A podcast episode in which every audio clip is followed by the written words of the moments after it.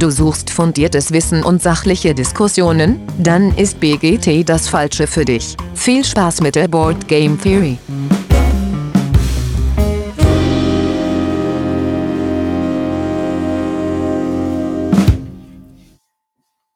Ja, hallo liebe Hörende da draußen in den Endgeräten. Es ist wieder Mittwoch, meine Lieben. Zeit für eine neue Folge der Board Game Theory.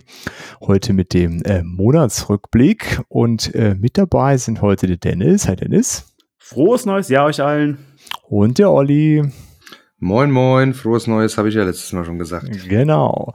Äh, ja, wie, äh, wie wir das einmal im Monat machen, gibt es heute äh, die, die Zocks des letzten Monats. Äh, mal schauen, wie die Feiertage sich darauf ausgewirkt haben.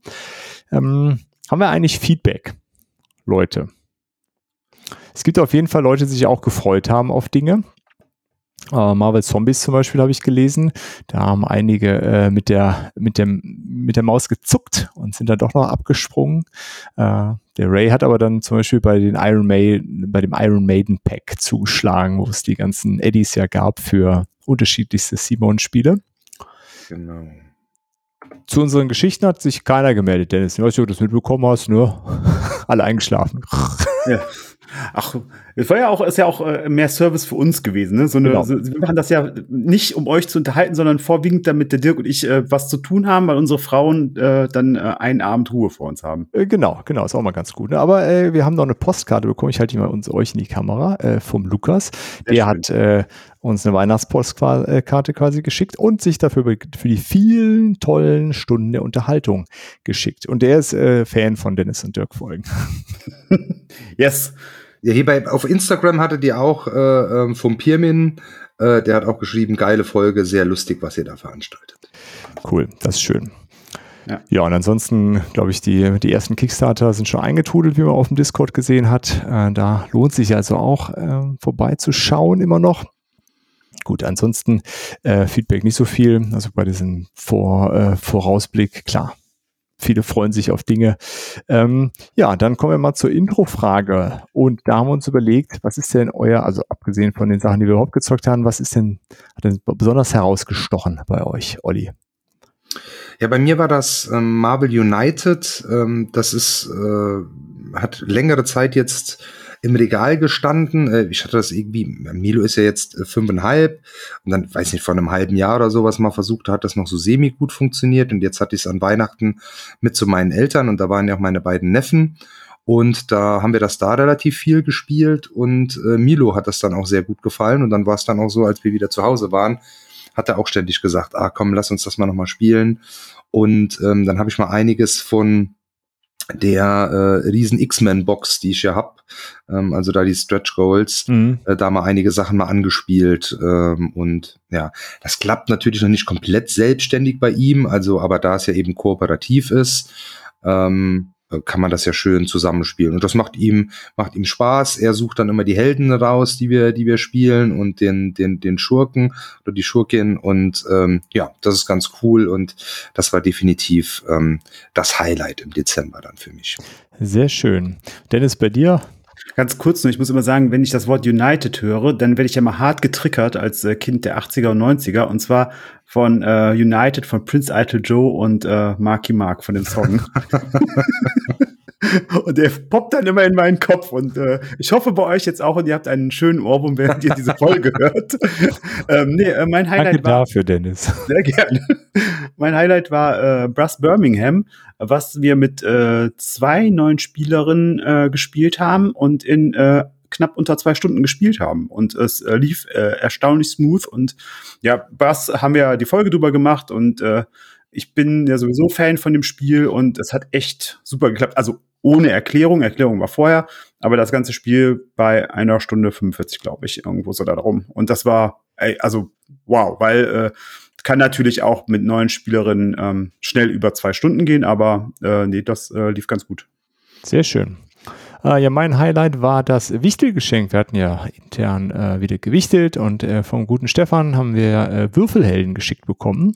Also ein kleiner Amigo-Titel von äh, 2022 von Richard Garfield. Ist bei BGG ganz schlecht weggekommen, hat irgendwie 6, irgendwas. Ähm, aber super lustiges Würfelspiel, so ein bisschen King of Tokyo, äh, nur ein bisschen anders und mehr, ähm, äh, man, man, man würfelt um äh, so Schurken, die man da verfolgt und man muss halt Schwerter würfeln und wer die meisten Schwerter äh, zu Beginn seines Zuges hat, der kriegt den dann halt in den Schurken. Super lustig hier gewesen. Wir haben äh, die, die Pappmünzen, die dabei lagen, gegen die Iron Clays äh, von Roxley ausgetauscht. ähm, und wir hatten äh, einen Kumpel äh, von dem Großen war zu Besuch, mit dem haben wir das ein paar Mal gespielt und ja, es hat ne, Würfeln und irgendwie hier höher würfeln und auf Risiko gehen. Großer Spaß. Ne? Meine Frau zwischendurch so, was, was schreit ihr denn da die ganze Zeit so? ähm, genau, also äh, ein tolles Spiel für zwischendurch. Das war unser Highlight.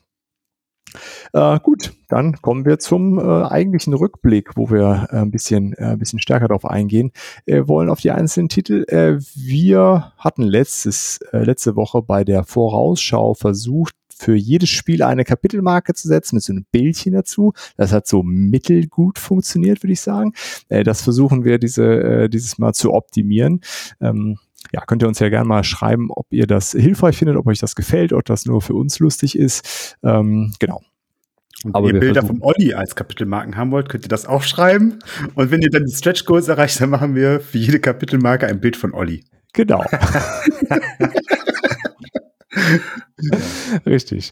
Ähm, genau, das, das würden wir einmal äh, probieren, ähm, da diese Kapitelmarken äh, schicker zu setzen. Und äh, ja, Olli, du, du kannst anfangen. Was war äh, das erste, was ihr, was ihr gezockt habt so? Ja, also genau, wir haben ja gesagt, wir äh, reden jetzt nicht über alle Spiele, sondern jeder ja. hat sich auf sechs festgelegt. Äh, und da war auch ähm, äh, definitiv noch ein, ein, ein Highlight oder eins, das wir sehr, sehr viel gespielt haben. Deception Murder in äh, Hongkong. Ähm, das ist ja schon etwas älter, fast zehn Jahre alt oder so, von 2014. Ich habe es tatsächlich noch nie gespielt gehabt, habe das jetzt im Dezember ähm, als, als Rezensionsexemplar äh, zugeschickt bekommen und äh, habe es dann halt getestet mit meinen, mit meinen Eltern und äh, kam super gut an.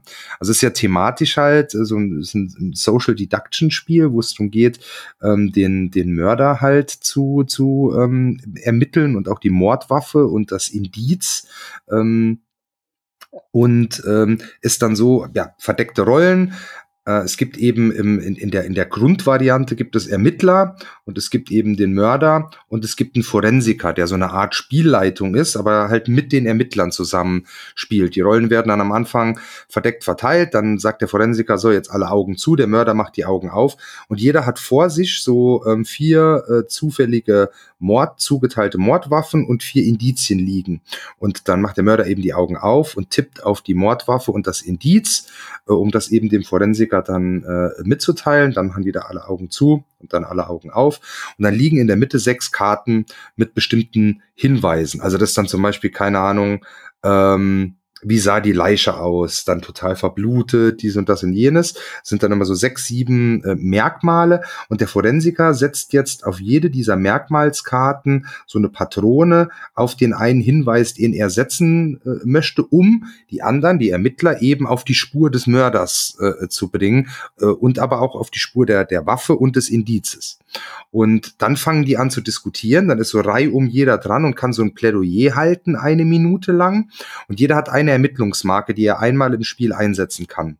Ähm, muss er aber nicht erstmal, der kann jetzt erstmal auch nur so sein Plädoyer halten, dann war jeder einmal dran, dann wird von diesen Ermittlungskarten in der Mitte eine weggenommen und eine neue kommt hin. Und der Forensiker kann dann da wieder äh, einen Hinweis setzen, um so vielleicht was rauszunehmen, was die anderen verwirrt hat oder sowas, weil der, wie gesagt, spielt mit den Ermittlern. Aber der Mörder diskutiert ja auch mit und muss dann natürlich ablenken von sich selbst. Und das funktioniert super gut, ist super simpel. Das war's jetzt schon an, an, an, an Regeln. Das hat mit meinen Eltern, äh, die jetzt auch nicht mega viel spielen, äh, äh, gut funktioniert. Mein älterer Neffe hat dann auch schon mitgespielt. Das ist das Einzige vielleicht dann noch so ein bisschen, da sind dann manchmal schon so ein bisschen blutrünstigere Waffen oder irgendwie sowas.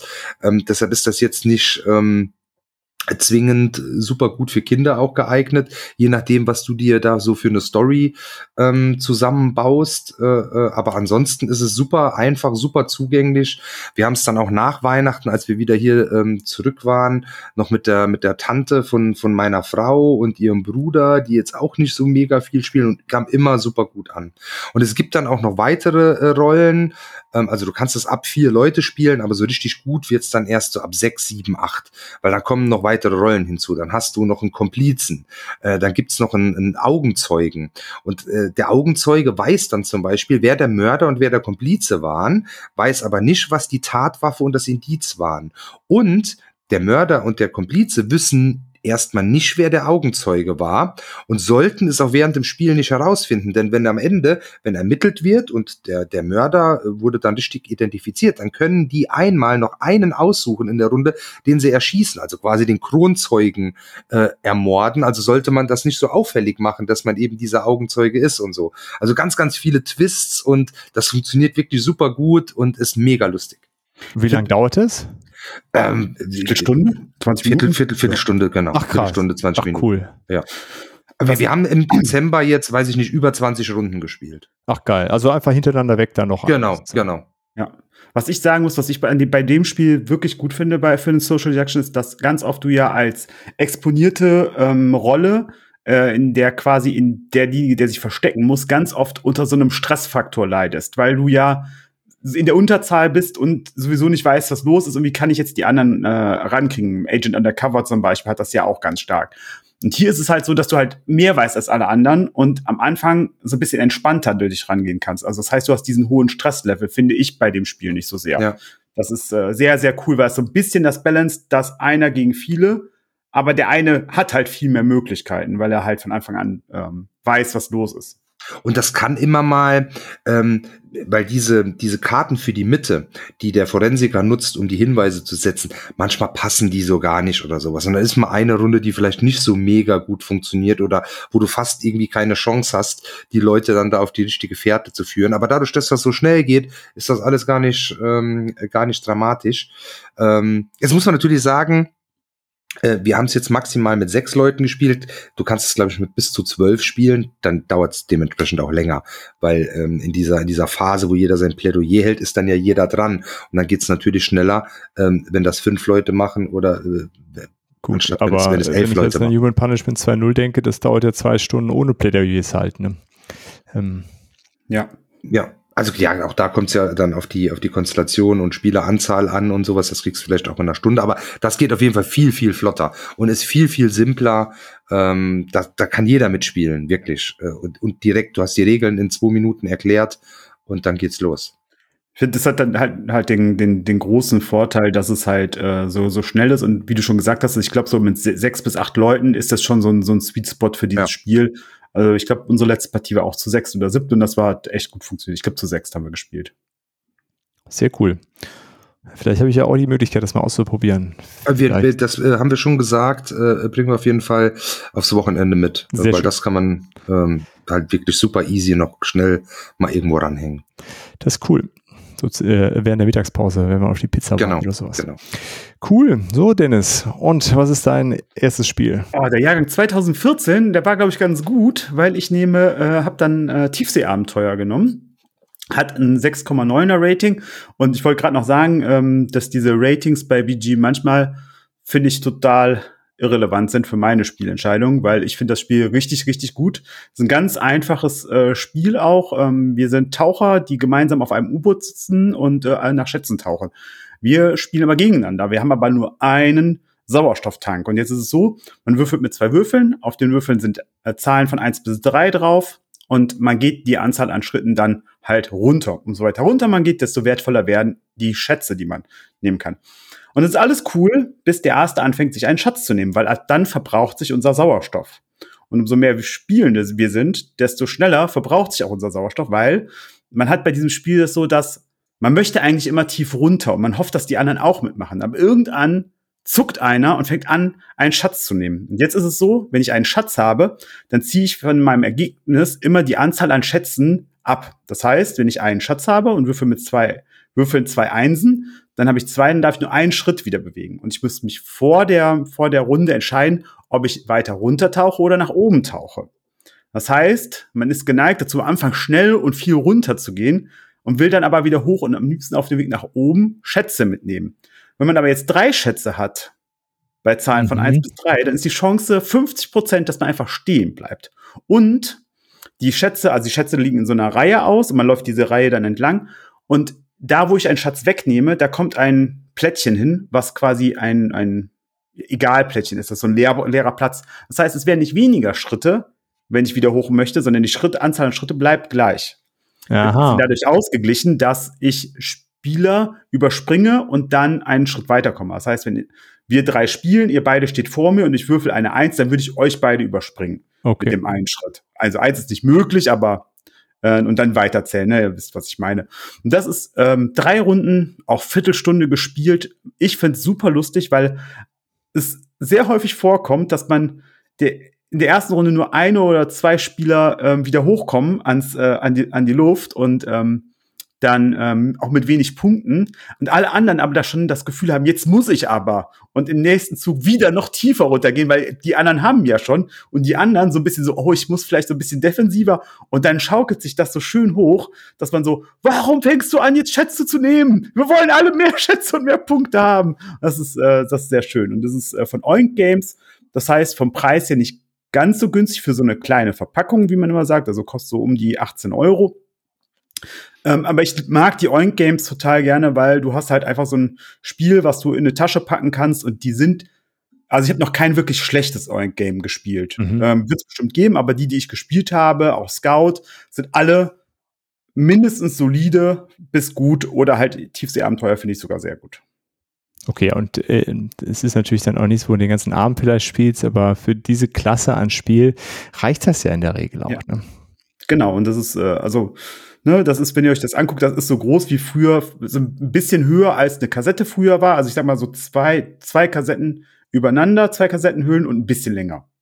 Habe ich auch mhm. tatsächlich schon einige Mal äh, von gehört, so äh, bei, bei YouTubern oder auch in anderen Podcasts, dass äh, das mal gefallen ist. Noch nie so wirklich mit beschäftigt. Deshalb war ich jetzt ein bisschen verwundert über das Rating, ähm, weil von so sage ich mal, der Anzahl, wo ich es schon mal irgendwo aufgeschnappt habe, hätte ich jetzt gedacht, das würde, würde höher liegen, weil da meistens auch irgendwie positiv drüber geredet Ja, wurde. würde ich äh, auch, auch so, also habe ich auch so empfunden, Olli, ehrlich gesagt. Wir müssen irgendwann mal uns mit, äh, mit einem Statistiker zusammensetzen und einen eine Analysefolge über dieses Rating machen. Ich glaube, das ist äh, sehr interessant. Ja. Wie du sagst, Dennis, das ist nicht immer deckungsgleich mit dem, was man empfindet äh, und durchaus geprägt durch das Publikum, was diese Ratings vergibt. Genau, und das, das muss man einfach sagen, wenn man das, das liest, da sind ist halt, ich, ich persönlich finde immer sehr viel, ähm, ja, das ist ein reines Glücks- und Würfelspiel. Ja, natürlich, aber das dürfen Spiele doch gerne sein. Mehr will es ja auch gar nicht sein. Es behauptet ja nicht, ich habe die super tiefe Story, wo ihr im Wasser ums Überleben kämpft. Nee, naja, aber wenn du dann in so einem Modus bist, ich äh, äh, rate gerade meine, meine Heavy Euros durch und dann muss ich, ah, jetzt habe ich das tiefste Abenteuer, ja, nee, das ist äh, eher eine 5. Ja.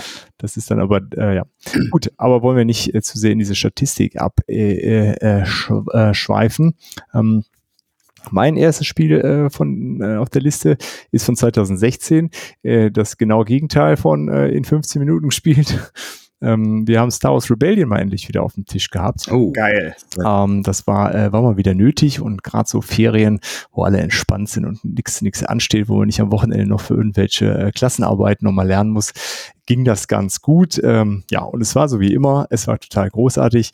Ähm, wo, wo, also wir hatten ja auch die Folge darüber, wir haben die äh, Erweiterung, äh, wo ich schon wieder vergessen habe, wie sie heißt, die Aufstieg des Imperiums, glaube ich. Ja. Ähm, die empfehle ich auch allen, die sich zu besorgen. Wenn man Star Wars Rebellion kauft, dann kauft man diese Erweiterung im Grunde direkt mit. Ähm, vor allen Dingen, weil der, ähm, die Gefechte dadurch deutlich interessanter werden und nicht so eine, äh, so eine reine äh, sehr glückslastige Geschichte. Man kriegt dann so ein, so ein großes Set an Kampfkarten und die, da kann man frei nach aussuchen und je nachdem, welche Einheiten man äh, in, in seinem Flottenpool quasi hat, äh, gibt's dann da besondere Spezialfähigkeiten ja, und wie bei anderen Spielen, wo diese, diese Kampfkartentechnik ist, die man so runterspielt und erst wieder aufgefüllt werden, wenn der Stapel durch ist, äh, kann man so ein bisschen taktieren. Ne? Gebe ich die Karte jetzt schon raus, warte ich so ein bisschen damit, versuche ich vielleicht für diesen Kampf die Einheit auch mit überhaupt zu produzieren. Ähm, ja, das motiviert auch so ein paar Einheiten zu produzieren, die man sonst vielleicht einfach nicht produzieren würde. Ähm, ist ganz cool. Ähm, ja, und ansonsten ist einfach immer ein Riesenfest, dieses Spiel. Ja. Ich, ich spiele das immer mit dem Großen bei uns und das ist einfach, ja, man, man freut sich, wenn man die Karten zieht und überlegt sich, wann habe ich den das letzte Mal, den Charakter, in welcher Serie habe ich den nochmal gesehen und sowas. Äh, und äh, nehme ich jetzt äh, die Person oder die, was, ja, es ist einfach genial. Es ist so schön thematisch ähm, und die Regeln gehen eigentlich auch überraschenderweise immer wieder ganz gut. So ein paar Details muss man immer noch mal nachgucken, aber das ist bei Spielen dieser Gewichtsklasse ja nichts Verwunderliches. Ähm, aber dafür, dass es dann doch so selten auf den Tisch kommt, bin ich immer wieder überrascht, äh, wie gut es eigentlich von der Hand geht. Es hat aber auch eine gute Ikonografie auf dem, auf dem Board, finde ich. Ähm, wenn man äh, das einmal gespielt hat und einmal erklärt bekommen hat, dann ist es immer wieder gut lesbar. Also da ist jetzt nichts dabei, wo ich sagen würde, okay, das, das ist so ein Verwaltungsaufwand, den musst du immer wieder nachlesen. Also nee, genau. Also das, was ich halt immer nachlesen muss, auch wenn, wenn ich es jetzt irgendwie viermal hintereinander spielen würde, äh, die Starteinheiten, wie die verteilt werden, das muss ich immer ja, nachlesen. Ja, gut, gut äh, äh, aber das ist, das ist okay. Und ansonsten geht das gut. Ne? Das, äh, das Produzieren, finde ich, ist super gelöst bei dem Spiel, dafür, dass du doch, also von das Imperium ohne Ende Zeug produziert und auch die, äh, die Gewichtsklassen. Du kannst es auch äh, gut steuern, welche Planeten du dir da holst und was du dann für Einheiten haben möchtest. Äh, Finde ich, also ist mir jetzt wieder aufgefallen, wie wie zugänglich dieser Produktionsmechanismus ist und auch sonst. Ähm, du weißt entweder eine Missionskarte zu, da steht immer alles drauf, was sie kann. Äh, das, was das für Effekte hat, muss man halt kreativ sein, wie man das einsetzen möchte. Oder du bewegst deine, deine Schiffe durch die Gegend so fertig. Ne? Und mehr ist es ja am Ende des, des Tages nicht. Ja, aber trotzdem äh, haben wir in der Folge auch damals äh, schon gesagt, ist es für mich eins der thematisch besten Star Wars Spiele, weil es halt einfach so viel mitbringt und sehr, sehr, sehr gut finde ich, dass äh, das Thema mit mit einbaut in das Spiel. Definitiv, definitiv. Ja, das äh, war Star Wars Rebellion bei uns. Dann Olli, bist du wieder dran? Ja, mein nächster Titel, ähm, den habe ich gewichtelt bekommen im Dezember, denn neben unserem Wichteln hatte ich noch bei dem Insta-Wichteln von äh, der Conny und dem Stefan, oder auf Instagram heißen sie Brettspiel Glück, ähm, mitgemacht. Und da hatte mir dann die Kerstin äh, ein Flick em Up Winter der Toten ähm, geschickt, was ziemlich cool ist. Ähm, mhm. Auch das äh, habe ich dann mit meinen ähm, Neffen und mit Milo ausprobiert bei meinen Eltern äh, zu Hause an Weihnachten äh, und das ist echt witzig. Ähm, also du hast dann da so so ähm, Survivor und dann laufen halt Zombies rum und hast verschiedene Szenarien. Es gibt dann wohl ähm, später auch noch so so so Team-Modi und äh, auch kompetitive Modi. Das habe ich noch nicht ausprobiert. Wir haben jetzt nur ähm, kooperativ gespielt und dann kannst du halt äh, du kannst in Gebäude äh, reingehen. Dann musst du eben äh, äh, deine Scheibe da in das Gebäude rein schnipsen und da nach Gegenständen suchen, dann bessere Waffen finden und dann gibt's halt je nachdem so die Standardwaffen sind irgendwie eine eine Pistole, da hast du so einen kleinen schwarzen Chip, den du schnippst, oder du hast einen Baseballschläger, dann schnippst du wirklich so einen Baseballschläger oder ein Messer, oder kannst dann aber auch eine Shotgun und da gibt's dann so ein kleines Papp Ding, wo du dann lauter kleine Kügelchen und schnippst gegen diese ganzen Kügelchen, die dann so einfach wirklich so so weg. Also cool. ist schon echt cool äh, gemacht und wie gesagt, ich habe es mit Kids gespielt, obwohl Zombie-Thema, weil das ist total von der Optik total süß gemacht. Äh, ähm, also ähm, ja, ist echt nett. Und dann gibt's so ein äh, und das sieht halt mega cool aus. Ne, du hast lauter Gebäude und Autos und Laternen und Truhen und Fässer. Also baust da wirklich so eine kleine Stadt auf mit so mit in den die Ecken sind dann noch mal mit so ähm, Markern dann markiert und dann hast du so einen großen Turm, über den passiert ein Zombie-Rush. Also immer wenn du irgendwas Lautes gemacht hast, dann gibt es bestimmten Regeln, werden dann Zombies oben auf den Turm gestellt, dann ziehst du sowas und dann fallen die unten raus. Und wenn die dann gegen deine äh, Survivor fliegen, dann sind die verletzt und sowas. Und ja, also es ist echt äh, witzig gemacht, hat, hat, hat richtig äh, Laune gemacht. Weiß ich jetzt nicht, ob ich sowas in einer äh, zwingend in einer, in einer Erwachsenenrunde äh, ständig rauf und runter spielen würde. Äh, aber gerade so mit den, mit den, mit den Kids ähm, war das wirklich cool. Sehr cool. Wie lange geht da eine Partie?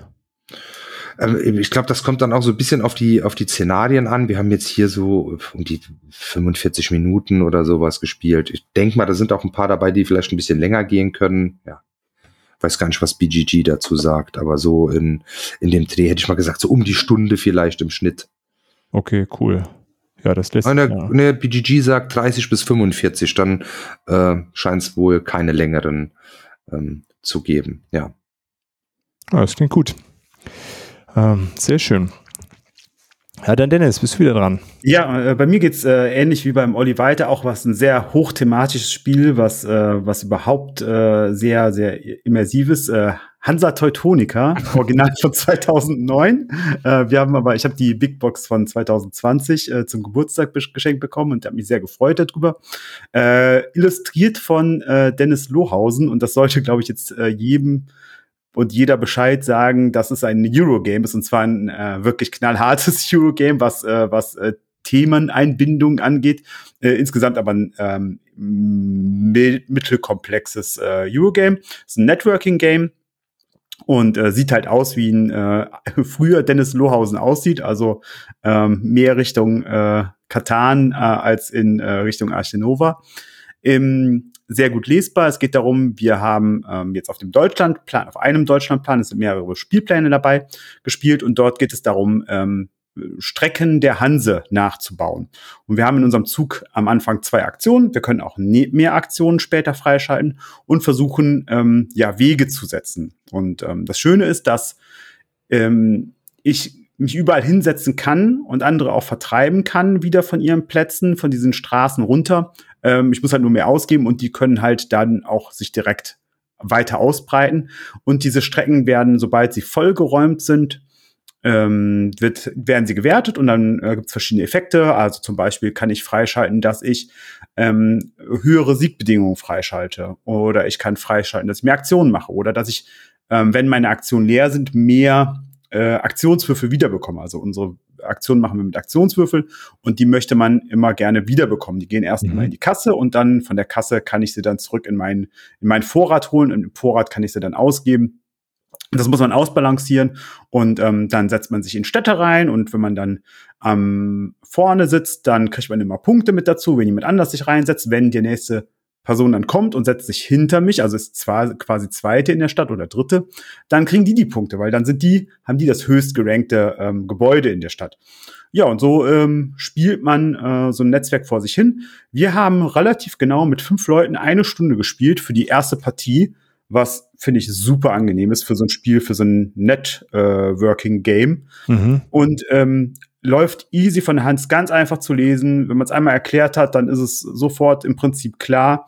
Und äh, ja, äh, finde ich, ähm, hat, weil es wahrscheinlich von 2009 ist, hat in den letzten Jahren sehr wenig Aufmerksamkeit bekommen, gefühlt zumindest. Ich empfehle es aber sehr, wenn ihr Lust habt auf ein schnelles Eurogame, was wirklich ähm, ja, ähm, so im, im mittleren Bereich anzusiedeln ist, aber trotzdem extrem viel Spaß macht und sehr belohnt ist einfach, weil man immer wieder was machen kann und selbst wenn ich jetzt, ich sag mal, in der Stadt, also in der Straße stehe und jemand anders kommt und drückt mich da wieder weg, dann darf ich zwei andere Teile einer Strecke woanders schon äh, mir claimen. Also, ne, okay, also du wirst nicht hart bestraft, sondern hast dann quasi eine, so eine Wiedergutmachung bekommst du ja. Ja, im Gegenteil, meistens möchte man das auch. Also man sieht, jemand macht eine Strecke voll, hat drei von vier Punkten schon belegt, dann gehe ich dahin mit der Hoffnung, dass die andere Person dann mich da rausdrückt und ich danach zwei Klötzchen setzen kann, obwohl ich ja eigentlich ah, eingesetzt habe. Interessant. Das heißt, man versucht sich da so ein bisschen rein zu sneaken und rein zu äh, snacken. Dann kann, dann kann es natürlich passieren, dass die andere Person sagt, nö, pass mal auf, ich lasse dich da verhungern. Mhm. Also habe ich einmal gemacht, da habe ich zwei Klötzchen gesetzt. Mitspielerin ist drauf reingefallen und hat da zwei Klötzchen auch reingesetzt mit der Idee, dass ich ja da weiterbaue. Ich bin aber in eine andere Richtung weitergegangen, habe ihre zwei Klötzchen einfach da stehen lassen. Man kann die auch wieder wegräumen. Das kostet mich aber wieder eine Aktion, von der ich ja, nur zwei ja. habe. Ne? Ja, ja, verstehe, verstehe. Ja, und äh, dadurch, dass es wahrscheinlich auch als älter ist, ich habe gerade mal geguckt, die Big Box äh, für einen Fuffi äh, macht man wahrscheinlich auch nicht viel falsch. Da ne? kriegt man wahrscheinlich nee. eine ganze Menge von äh, an äh, Spiel genau. drin kriegt man äh, drei ähm, Pläne, also zwei zusätzliche Pläne mit dazu und noch zwei Erweiterungen. Also ähm, ist insgesamt äh, hat man da sehr viel Spiel und äh, ist mit fünf Spielern Spieler und wie gesagt, auch bis fünf Spieler sogar, ne? Genau und äh, und ist äh, halt äh, also wir haben äh, für den Grundplan eine Stunde gebraucht und das würde ich auch sagen ist wahrscheinlich so das Ding und wenn du dir dann anguckst, dass das äh, dass das Weight auf fast drei ist und das spielt man bei einer Stunde runter, das finde ich schon echt sehr gelungen. Ja, ist bei 3,1 sogar äh, das Weight. Mir wird 2,94 angezeigt. Aber gut. Spannend. Bei Hansa Teutonica bei mir 3,1. Big Box oder das Hansa Teutonica? Äh, das normale Hansa Teutonica. Ah, okay. Bei mir, ich bin bei der Big Box, da wird 2,94 angezeigt. Aber ah. ist ja in einem ähnlichen Bereich. Warum ist sie denn dann leichter, die Big Box? Ich glaube, das ist einfach nur eine statistische Ungenauigkeit im Abstand. Haben wir wahrscheinlich für die Big Box haben wir wahrscheinlich weniger geratet auch. Naja, ah das kann gut sein, natürlich, ja. Ja, okay. Ja. Hm. Aber eine Stunde für äh, ein Spiel dieser Gewichtsklasse, das ist sehr schön wenn es auch noch so zugänglich ist, sich schnell erklärt hat. Äh, sehr cool. Ja, also wer den Podcast schon was länger hört, äh, Hansa Teutonica ist beim Dennis äh, das ein oder andere Mal schon gefallen. Ja. Mag ähm, sehr. Gut, ich mache mit äh, dem Spiel weiter, was Olli eben in der Introfrage genannt hat, nämlich Marvel United. Das haben wir 20. Maybe we'll never be das gleich einfach nochmal, um das nochmal zu hören. Äh, ja, das haben wir seit 2021. Da hat das der Jüngste zum Geburtstag bekommen, weil der wollte gerne was Kooperatives haben und äh, ich hatte das schon mal immer gesehen auf Instagram. Da war ich im Brettspielladen meines Vertrauens und habe die gefragt und ich meine, hier, komm, nimm das mit, das ist cool. Das ist easy gespielt, äh, das ist schnell gespielt, das, das, das ist kein Problem. Und genauso ist es auch. Äh, Olli hat es ja eben auch schon gesagt Ah, das lässt sich ja total easy runterspielen und das braucht äh, immer 45 Minuten gefühlt, also so mehr oder weniger, ne? aber das äh, trifft diesen, diesen Spot, der auf dieser Schachtel steht, äh, ziemlich gut, finde ich. Äh, es ist in der Regel auch immer ziemlich knapp am Ende, also so knapp, wie es halt werden kann. Also man kann das ja in der äh, Schwierigkeit so ein bisschen anpassen. In der Grundbox ähm, kann man dann so Challenges nehmen. Da gibt's so, jeder, jeder Held hat oder jede Heldin hat immer zwei Joker-Karten, die kann man dann raussortieren. Je nachdem, wie schwierig man das haben möchte, entweder nur ein oder beide. Äh, wenn man beide raussortiert, dann wird's auch auf jeden Fall knackiger. Ähm, aber in der Marvel United Grundbox sind die Helden trotzdem, also die, die Schurken trotzdem alle alle gut machbar. Äh, bei den X-Men sind auf jeden Fall so ein paar schwierigere dabei. Mhm. Ähm, da kann man sich schon ein bisschen die Zähne ausbeißen. Also das ist von, ja, kein Problem bis, meine Güte, was geht hier ab? Äh, einiges dabei. Vor allem, du hast ja auch echt viel ne, von X-Men, Olli, ne? Ja, ja, obwohl ich, ich habe ja nur den Core Pledge genommen, aber da war ja verdammt viel. Das war, hatte ich mir dann so kalkuliert, preis-leistungstechnisch war das ja der Wahnsinn, weil der Core war ja relativ günstig. Und du hast hier diese riesen Stretch Goal Box, wo einfach mal, wie viel sind da drin? 60, 70 ich glaub, Figuren? 80 sind da drin. 80, ja, ja. Das war ja total crazy. Ja, Klar, du hast da, was du in den ganzen Erweiterungsboxen dann, da hast du ja neue Orte dann auch und ähm, äh, zum Teil ja auch so neue Herausforderungen und Geschichten äh, und Sachen. Das ist alles in der Stretch Goal Box halt nicht, äh, aber trotzdem jede Menge Material. Also habe ich auch bei weitem noch nicht alles gespielt. Nee, nee, also wir auch noch nicht alles. Ähm ähm, genau, aber da äh, ist von bis alles dabei und die ähm, Heldinnen spielen sich tatsächlich auch immer so ein bisschen unterschiedlich. Also nicht total unterschiedlich. Ne? Man hat halt immer die Möglichkeit, sich zu bewegen, ähm, zu attackieren, eine Heldentat zu voll, äh, vollbringen. Damit muss man halt so ein bisschen auf dem Board äh, äh agieren auf diesen Orten und sich da so rüber bewegen. Und man nutzt halt immer die Aktion äh, von der Karte davor. Die werden mit der, also wenn man es nach Spielmatte quasi macht, in so einem Rondell oben die anderen Karten rumgelegt und dann hat man immer die Karte, die davor war, die benutzt man halt auch die Aktionen, die da drauf sind. Da muss man auch gucken, dass man sich so ein bisschen abspricht und guckt, okay, was kann ich jetzt legen, was dem, dem nächsten vielleicht auch hilft. Ähm, da ist äh, kommt dann auch so der Hauptteil der Interaktion her. Einige Karten haben irgendwelche Spezialfähigkeiten in der Marvel United Grundbox ist das auch alles überschaubar. Man kriegt ja noch so Token kann man bekommen. Der Iron Man kann so Token verteilen, äh, beispielsweise. Aber bei X-Men sind äh, gibt es ein paar Helden, die zum Beispiel Regenerationskräfte haben, äh, Deadpool auch äh, sowas. Oder der Nightstalker kann halt teleportieren, ja. Das geht dann auch mit den Karten, das spiegelt sich dann da wieder, dass da kannst du Karten dann tauschen und so ein Zeug. Ähm, das ist ganz cool. Und die, äh, die Schurken sind auch mitunter sehr differenziert, wie die, äh, wie die Schaden austeilen und wie die dafür sorgen, dass du verlierst. Da muss man auch immer gucken, äh, dass man sich darauf einlässt. Also das ist sogar auch in der Grundbox schon recht unterschiedlich, äh, wie das funktioniert. Ja, und wir spielen das, äh, wenn, ähm, wenn irgendwelche Freunde von den Kindern da sind, äh, die dann da stehen und denken, was, was stehen da so viele bunte Popkartons im Regal. Was, was soll das? Ähm, und wenn sie dann irgendwas davon spielen wollen, ist Marvel United mittlerweile so das Go-To-Game, weil das hast du in fünf Minuten erklärt. Äh, du hast diese süßen kleinen Chibi-Figuren, such dir einen aus, ne? ist eine halbe Stunde aussuchen angesagt und dann können die einfach loslegen. Ähm, und dann ist ganz cool, wir haben angefangen, das ja so nebenher so ein bisschen anzumalen und das auch mit einem Kumpel von dem vom Großen und äh, den haben wir total ans Malen damit gebracht. Der hat das Ach, jetzt cool. zu Weihnachten geschenkt bekommen. Und dann auch einen Satz Farben. Dann war der letzte hier, dann habe ich ihm alle grundiert. Dann hat er die irgendwie eine Woche später kam er dann mit allen angemalt wieder vorbei. Dann habe ich die alle lackiert. Und dann haben wir halt mit seinem fertig gemalt Marvel United gezockt. Das ist ganz cool. Das hat jetzt mein, mein, mein Neffe auch, der war ja auch einen Tag ähm, auf der Spiel und da hat Petros ihn dann auch so ein bisschen voll gequatscht, weil er sich da halt dann auch so Miniaturen fand, der cool. Und Petros hat ihm dann einen erzählt vom Malen und der hat jetzt auch zum Geburtstag sein, sein Army Painter Starter Set gekriegt und sowas. Ähm, Sehr cool. Der kommt jetzt auch im Januar mal in, äh, in Wochenende, machen wir Kindertausch. Ich gebe meinen, äh, meinen bei meiner Schwester ab und der Große von ihr kommt dann ein Wochenende hier hin zum Zocken halt. Ähm, ja, cool. ja, da äh, äh, freue ich mich drauf. Und mal gucken, ähm, ich glaube, Petros kommt ja nicht mehr hinterher mit dem Malen, ne? Und da könnte ich ja schon noch so einen Zweitmaler gebrauchen. äh, ja. Bis Milo soweit ist, ne? Dann hat er genau, genau, genau. Der Trend geht ja zum Drittmaler. Sweatshop beim Olli im Hinterhof. Kinder müssen nicht zur Schule, die malen. Ja. das reicht. Und irgendwann steht Olli da und, äh, und dann sagt er, guckt hier meine Spiele auf Instagram so schön und ich werde drunter schreiben, dass alles Kinderarbeit ist. Alles Kinderarbeit. Ja, Dennis, du hattest im Vorfeld gesagt, Marvel United hättest du Fragen zu.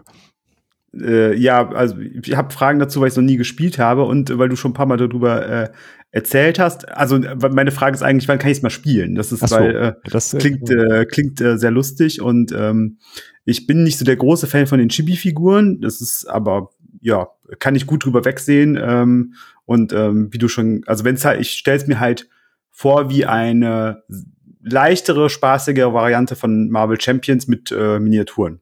Und äh, jetzt ist meine Frage, ob's wirklich dann so ist und, äh, und ob es sich auch so anfühlt. Ja, ich glaube, mit Marvel Champions ist nicht so richtig zu vergleichen, weil das ist schon deutlich komplexer. Ja, viel, viel komplexer, ja. Das hier ist wirklich so ein Feel-Good-Game. Das spielst du so easy runter. Da weiß ich jetzt auch ehrlich gesagt nicht, ob das so in, in deiner Fünfer-Runde so mega zünden würde. Könnte ich mir vielleicht eher vorstellen, dass nicht.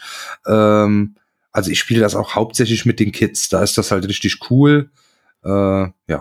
Also was, was wir mal machen können zum äh, Wochenende, also ich habe die ähm, Apokalypse-Erweiterung und die ist halt echt schwierig, weil du spielst dich durch die äh, vier Reiter der Apokalypse und dann am Ende gegen Apokalypse selber.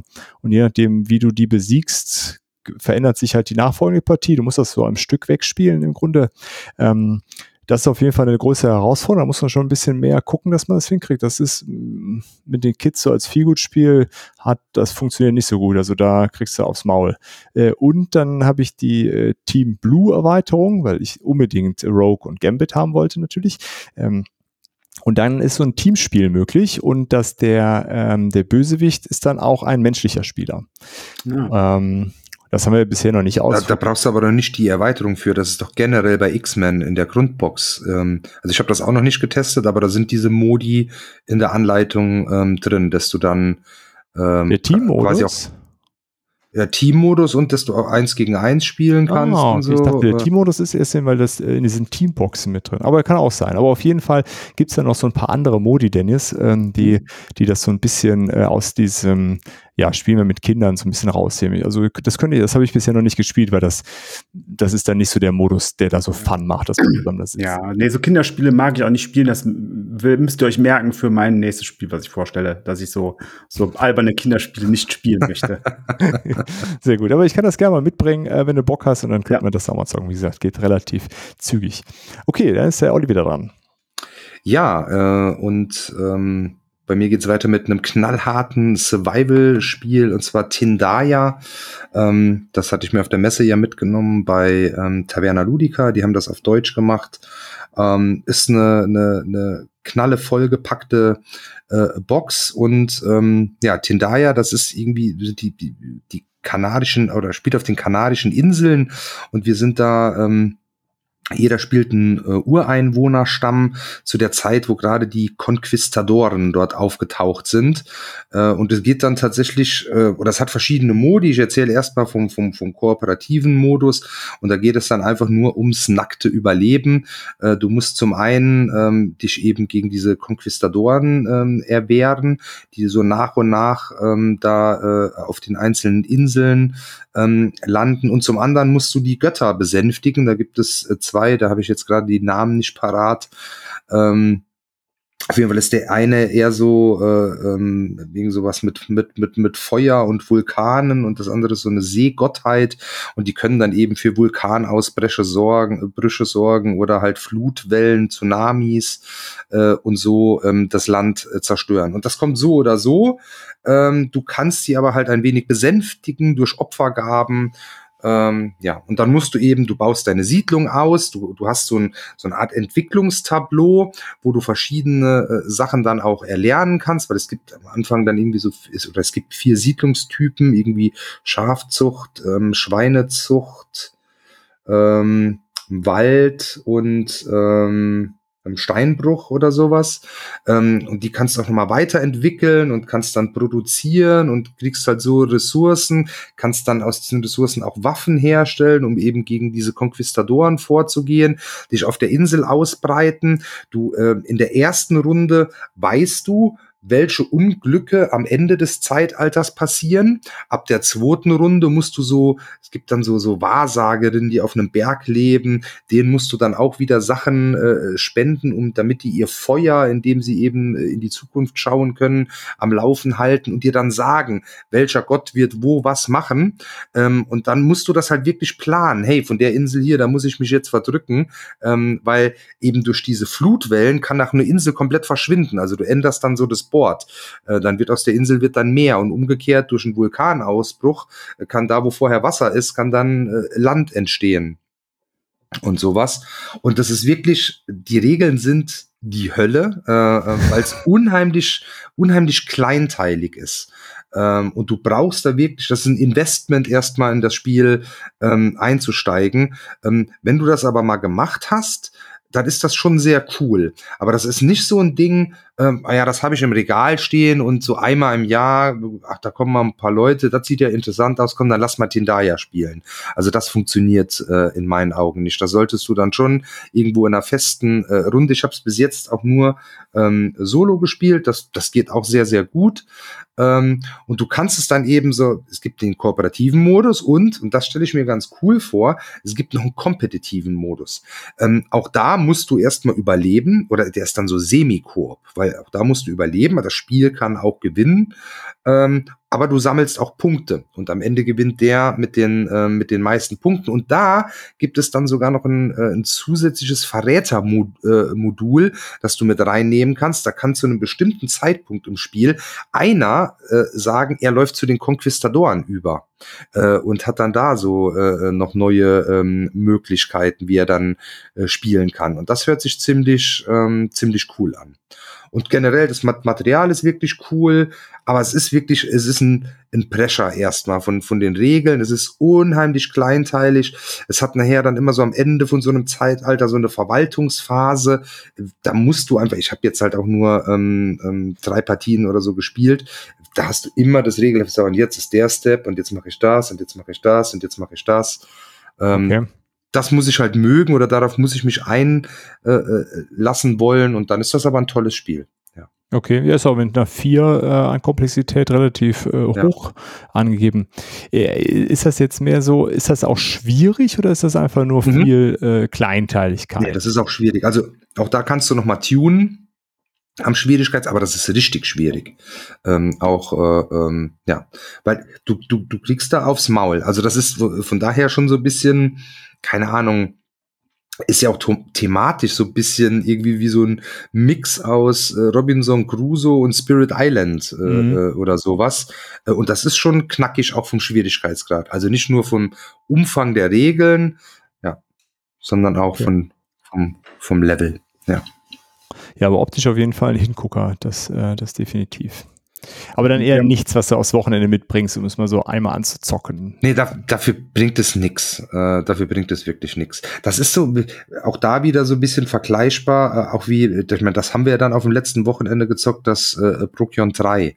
Ne? Ja. Das, was sich ja auch einfach erst entfaltet, wenn du äh, ein paar Partien mit denselben Leuten mal spielst und nicht so, äh, ah ja, komm, wir zocken das mal und äh, in einem Jahr spiele ich es nochmal mit drei anderen Leuten. Ähm, dann sind die Spiele Spiele nicht so cool. Ja, ja das stimmt.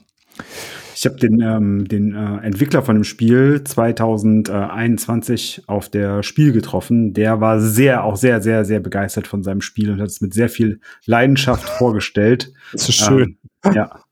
Ähm, aber ich, äh, da habe ich auch schon, der, als uns das erklärt hat, mal so eben nebenher, während er eine Partie da äh, äh, äh gezeigt hat, hat er das mal kurz erklärt, äh, Lisa und mir. Äh, ja, das kurz erklären war, glaube ich, 25 Minuten auch. Also was schon funktionieren kann, wenn du es jetzt kooperativ spielst und du hast jetzt eben einen dabei, der voll drin ist, das hilft dann schon mal auf jeden Fall, weil so dieser ganze Admin-Kram und sowas, das kann der hier übernehmen. Dann hast du aber auch glaube ich, eine sehr, sehr hohe Wahrscheinlichkeit, dass das so ein Alpha-Ding wird. Und dann weiß ich nicht, wie viel Bock das dann den anderen macht. Mhm. Weil der ist dann so voll drin und weil du hast am Anfang immer so diese Planungsphase, wo dann, wie gesagt, je nachdem, wenn du ähm, diesen beiden Hellseherinnen da äh, genug Krempel für ihr Feuer gegeben hast und die sagen dir dann voraus, äh, da wird das passieren und da wird das passieren, ähm, auch da musst du dann so ein bisschen den Überblick, ah, okay, wenn jetzt hier eine Flutwelle kommt, dann hat das die und die Auswirkung. Und wenn einer da voll drin ist und die anderen nicht, dann sagt er, nee, nee, pass auf, du äh, machst jetzt das und das und du ziehst jetzt hier hin und so. Und das ist ja dann auch nicht so cool wahrscheinlich. Ja. Ja, okay. Ist das dann, ja gut, das hast du bisher nur solo gespielt, weil das wird ja durch, bei Spirit Island wird das ja beispielsweise durch äh, einfach die schiere Komplexität des Spiels ausgehebelt, so ein Stück weit, ne, dass du gar nicht und das im Grunde die Karten. Das ist hier nicht so, ja. weil äh, das ist ein bisschen asymmetrisch. Ja, du hast am Anfang ähm, ziehst du so eine so eine Völkerkarte, da hat jede so so eine so eine kleine äh, Spezialfähigkeit und klar, du du entwickelst nach und nach dein Tableau ein bisschen anders äh, äh, so, aber ähm, das ist bei weitem nicht so so asymmetrisch wie jetzt bei Spirit Island, wo du ja gar nicht immer alles überblicken kannst oder so. Ja. Ähm, also ist hier schon, würde ich sagen, sehr stark Alpha-Spieler anfällig. Okay, spannend. Ja, bin ich gespannt, wenn du da noch mehr Partien drin hast oder vielleicht auch mal äh, mehr Spieler, ähm, äh, Spieler äh, gespielt hast, dass du da noch. Ich würde es halt, wie gesagt, echt gerne mal ähm, in diesem Semi-Koop-Modus mhm. äh, ausprobieren. Der hört sich sehr ähm, interessant an. Aber Gerade wahrscheinlich kommt das auch erst richtig gut durch, wenn die Leute das alle ein paar Mal spielen. Genau, ne? genau. Ja, cool. Okay, Dennis. Was ist dein nächster Titel? Ja, wie gesagt, ich äh, mag so einfache äh, Kinder-Eske-Spiele äh, ja nicht so gerne und deswegen habe ich dann äh, Kabuto Sumo gespielt. äh, Kickstarter, äh, Print, der angekommen ist ähm, und äh, von den Machern, die auch QE, was ich ja sehr schätze, Quantitative Easing, ähm, äh, gemacht haben. Und es ist ein Spiel, wo wir Insekten sind, die andere Insekten aus einem Sumo-Ring rausdrücken müssen. Und äh, das ist super. Man ist zum Beispiel, also man kann äh, eins gegen eins spielen, eins gegen eins gegen eins oder zwei gegen zwei. Wir haben jetzt alle Partie zwei gegen zwei gespielt und äh, man ist, äh, hat einen runden Pappholzring, der ist ein bisschen erhöht, so fünf Zentimeter. Und dann hat man Scheiben, die man auf einen, diesen Ring schieben kann und der ist komplett voll mit Scheiben und deinen ähm, vier äh, Spiel, äh, Spielerinnen-Teile und man muss sich versuchen rauszudrücken. Man hat so ein paar Sonderaktionen, die man machen kann, die sind aber sehr übersichtlich. Also man kann zum Beispiel Scheiben stacken, dann kriegt man ein Sonderteil und so weiter. Und es geht darum, dass man entweder ein oder eine ähm, andere Spielerin runterdrückt oder ähm, es schafft, dass die anderen keine ähm, Scheiben mehr äh, haben, die sie wieder in den Ring reinpacken können. Und ähm, das ist äh, sehr, sehr lustig, weil ähm, das einfach so simpel ist. Du nimmst einfach nur eine Scheibe und drückst die drauf und es sind wie diese Slot, diese Coin Machines, wo man halt einfach äh, Sachen runterdrücken muss. Und alle Scheiben, die ich runterdrücke, die darf ich wieder in meinen Vorrat nehmen. Und die teilt man sich dann auch. Und dann sitzt man da und überlegt, so, oh, wenn ich jetzt hier gerade reingehe, dann schiebe ich den da hinten raus. Und natürlich verschiebt sich das und man darf nicht zwischendurch wiggeln oder irgendwie sowas, sondern man muss gerade draufschieben und dann passiert nämlich genau nichts. Also schiebst einfach eine Scheibe rauf und passiert einfach genau null. Und du denkst so, ja, super. Das hat jetzt total gut geklappt. Dauert ähm, sechs, sieben Minuten zu spielen, eine Partie. Ach, cool. ähm, und es äh, macht wirklich unglaublich viel Laune. Das bringe ich auch mit am äh, im März, was ganz klein ist und äh, ist aber äh, schönes, wirklich, wirklich richtig schönes Material. Ja, sieht echt sehr schön aus. Ja. Und also da haben sich sehr viel Mühe mitgegeben. Es ist, ähm, aber das Spiel an sich ist halt einfach nur äh, Coin Machine. Und äh, ich mag, äh, ich mag dieses an Coin Machine auch dieses Gefühl, wenn man so draufdrückt und es passiert so eine Kaskade und es fällt so alles runter und so weiter. Und das gibt mir dieses Spiel halt auch und äh, äh, ist echt äh, sehr, sehr, sehr, sehr äh, lustig und ähm, hat bei uns für sehr viel Freude gemacht. Also für mich war ähm, 2022, habe ich ja schon mal gesagt, so ein bisschen die Entdeckung der der schnellen, einfachen Kartenspiele. Ich würde es erweitern auf die schnellen, einfachen Spiele, die halt einfach so so ähm, ja, einfach nur Spaß bringen und man muss nicht drüber nachdenken. Also es war äh, für mich so 2022 äh, gefühlt im, im, im äh, Review, das waren so die Spiele, die mich am meisten begeistert haben und Kabuto Sumo gehört mit dazu. Und ähm, ja, wenn ihr es in die Finger kriegen solltet, probiert es auf jeden Fall mal. Also das hat mir sehr viel Freude gemacht und ähm, QE finde ich ja auch großartig, ist ja auf Deutsch jetzt von Strohmann Games. Ähm, da ist dann die Erweiterung äh, auch mit eingezogen, aber ähm, gespielt Kabuto Sumo QE stelle ich euch mal anders mal vor. Sehr cool. Ja, ich finde, solche Spiele gehören in jede gute Sammlung eigentlich, ne? die man so zwischendurch einfach rausholt, ist in, sofort erklärt, man kann losspielen, hat, äh, hat ein paar Minuten Spaß und dann spielt man einfach nochmal, weil es einfach lustig war und ist auch egal, wer gewonnen hat am Ende des Tages. Und das Richtig. ist schon cool. Das sind, sind auch die meisten Partien, die wir gespielt haben. Wir haben oft immer so ähm, zwei Partien gespielt, einmal Hin- und einmal Rückmatch und meistens hat man hat man dann das so gehabt, dass äh, immer 1-1 ausgegangen ist. Also ich glaube, alle Partien, die ich gespielt habe, sind immer 1-1 ausgegangen. Also die, mal gewinnen die einen, mal gewinnen die anderen.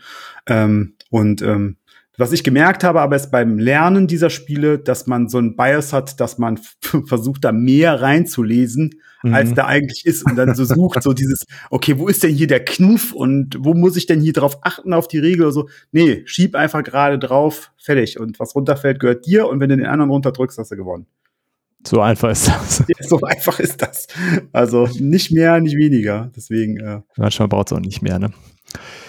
Gut, dann ähm, kommen wir zu meinem nächsten Titel. Mein nächsten Titel, wir hatten es in der letzten Folge ja über, haben wir über Star Realms gesprochen und da habe ich mich gefragt, gibt es das äh, für iOS? Ja, es gibt das für iOS. Ich habe das dann installiert und ähm, äh, viel zu oft seitdem gespielt als letzte Woche. Ich habe bestimmt 40 Partien gezockt, weil es geht auch so verdammt schnell, dieses ja vermaledeites Spiel. Hasse dich, Glas.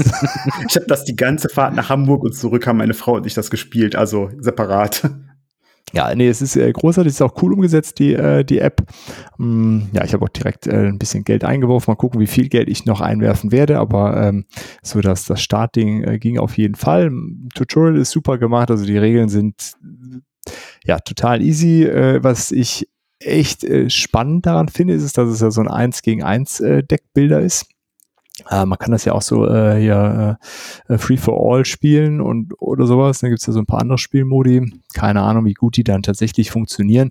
Aber dieses 1 gegen 1 gefällt mir ganz gut und ähm, ja, dass ich beliebig viel kaufen kann in meiner Runde, ist ganz, äh, ganz cool. Ansonsten, man, man ist dran, äh, man zieht fünf Karten von seinem, äh, von seinem Deck, da kann man entweder was mit kaufen, äh, also die geben Geld, also Trade heißt es in dem Spiel, oder ähm, Angriff oder Authority, dann kriegt man quasi Leben zurück. Äh, man startet mit 50 und muss den Gegner oder Gegnerin auf Null bringen. Ähm, ja, und man spielt die Karten einfach alle aus, legt die auf den Tisch und sagt, okay, hier kriege ich, äh, äh, krieg ich einen Attack und hier kriege ich äh, irgendwie Trade und kaufe dann so viel, wie ich dafür kaufen kann. Das finde ich ganz cool. Äh, bei Dominion ist immer, ich kann nur eine Sache kaufen, ganz traurig. Und in dem Sinne hat man auch nie tote Karten. Man kann immer alles ausspielen, was man hat. Ähm, aber das finde ich sehr belohnend äh, an dem Spiel.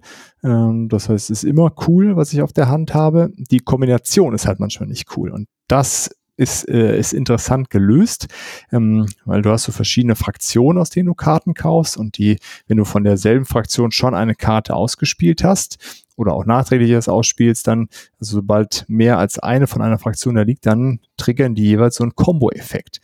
Ähm, häufig, ja. nicht immer, aber sehr ja, häufig. Sehr, ja, sehr häufig, genau. Irgendeine Art, Art gibt es eigentlich immer. Ähm, und das ist ganz unterschiedlich, wie man das dann da zusammenstellen kann. Und deswegen möchte man vielleicht äh, einige Karten wieder aus seinem Deck raushaben. Die Möglichkeit gibt's auch, je nachdem, welche Fraktion man dann einkauft. Ähm, es gibt zufällig, zusätzlich die Möglichkeit, ähm, so, so, so Karten zu kaufen, die dir Trade geben und wenn du sie wegwirfst, geben sie dir Angriff gleichzeitig. Das fand ich auch eine ganz, äh, ganz nette äh, Sache. Das heißt, ich kaufe die am Anfang, ich werde die aber auch einfach von alleine wieder los. Äh, das ist ganz cool gewesen. Ähm, ja, und dann hat man noch die Möglichkeit, so Basen auszuspielen. Die geben so einen dauerhaften Effekt. Einige davon muss man erst kaputt machen, bevor man Schaden an den Spieler verteilen kann. Und wenn man nicht über den Schaden oder die, die, Lebenspunkte dieser Basis kommt, kann man die auch nicht kaputt machen. Also der stackt nicht überrunden. Das heißt, der andere muss dann versuchen, genügend Schaden anzuhäufen und so. Ja, sehr, sehr cool. Äh, gefällt mir total gut das Spiel. Ähm, spielt sich total schnell, ist manchmal sehr glückslastig, je nachdem, was da so ausliegt in dieser gemeinsamen Auslage. Es rotiert, wenn ich was kaufe, wird was Neues nachgelegt. Ähm, ja, wenn ich da Pech habe und äh, als erstes dran bin und nichts Gutes kaufen kann und der andere hat mehr Geld am Anfang und kauft ein paar gute Sachen und äh, kommt anders in, in das Spiel rein, dann ist es dann halt schnell vorbei und dann spielt man für die nächste Runde. Ja. Aber was würdest du sagen, Dennis, wie lang dauern die Runden? Fünf bis zehn Minuten? Ja, Maximum. ja, Maximum, weil das ist tatsächlich ja so, dass äh, was bei Dominion machst du ja ganz hart Gedanken darüber, okay, was packe ich in mein Deck mit rein? Welche Karten will ich vielleicht auch eher darauf verzichten? Hier sind einfach so, zur Not nehme ich welche, die ich nachher verschrotten kann einfach und, äh, und gib das Geld dafür aus, um halt einfach Geld zu haben plus den Schaden und das geht schon recht zügig und man ist eigentlich auch kontinuierlich beim Gegner am Abbauen. Also wenn du mal ein, zwei Runden nicht abgebaut hast beim Gegner an Lebenspunkten, dann ist es in der Regel schon fast fast schwierig, dann wieder ranzukommen. Also da muss man schon echt danach richtig gut spielen können oder richtig gut wieder äh, Authority wieder zurückbekommen. Ähm, deswegen äh, mag ich das, weil es halt auch wieder sehr zügig geht dann auch. Also 50 Punkte klingt viel, aber kann man halt auch äh, man kann halt auch so sechs bis zehn, ja, zehn ist schon echt gut, aber so sechs, sieben Punkte Schaden kann man schon durchaus verursachen. Ja, wenn man dann aber so ein bisschen spielt, also ich habe jetzt auch ein paar Mal, ähm, ja, machst du dann, also das, das geht dann relativ schnell nach oben, ne? ich habe auch schon 25 30, Punkte ne? Genau, ja. das ist schon, schon cool. Dann ziehst du noch eine Karte nach, dann hast du hier wieder so einen äh, Combo-Effekt. Das ist schon aber, witzig aber die meisten Schadens, äh, also die meisten Angriffe, die man macht, sind so im Bereich so sechs bis acht Schaden. Ja, das stimmt. Das ist über zehn selten haben. Aber es ist äh, auf jeden Fall so eine interessante Spannungskurve auch dadurch da drin. Am Ende wird es auf jeden Fall äh, heftiger. Ja, du hast es noch nicht gespielt, ne, Olli? Äh, doch, doch, doch. Ähm, und zwar ähm, hier bei unseren Office Board Game Nights. Ach, da cool. hat es ein Kollege dabei gehabt. Der ist da auch ziemlicher Fan. Ähm, ich bin da nicht so super warm mit geworden. Ich bin jetzt aber auch kein riesen Dominion-Fan. Ich fand das auf jeden Fall schon mal cooler als Dominion, weil es ja so ein bisschen konfrontativer äh, mhm. irgendwie so ähm, äh, ist. Ähm, bin aber irgendwie, weiß ich nicht, hat mich das Thema auch nicht so abgeholt. Ich weiß nicht, ob da, dann dachte ich nämlich, es gibt ja noch diese Fantasy-Variante.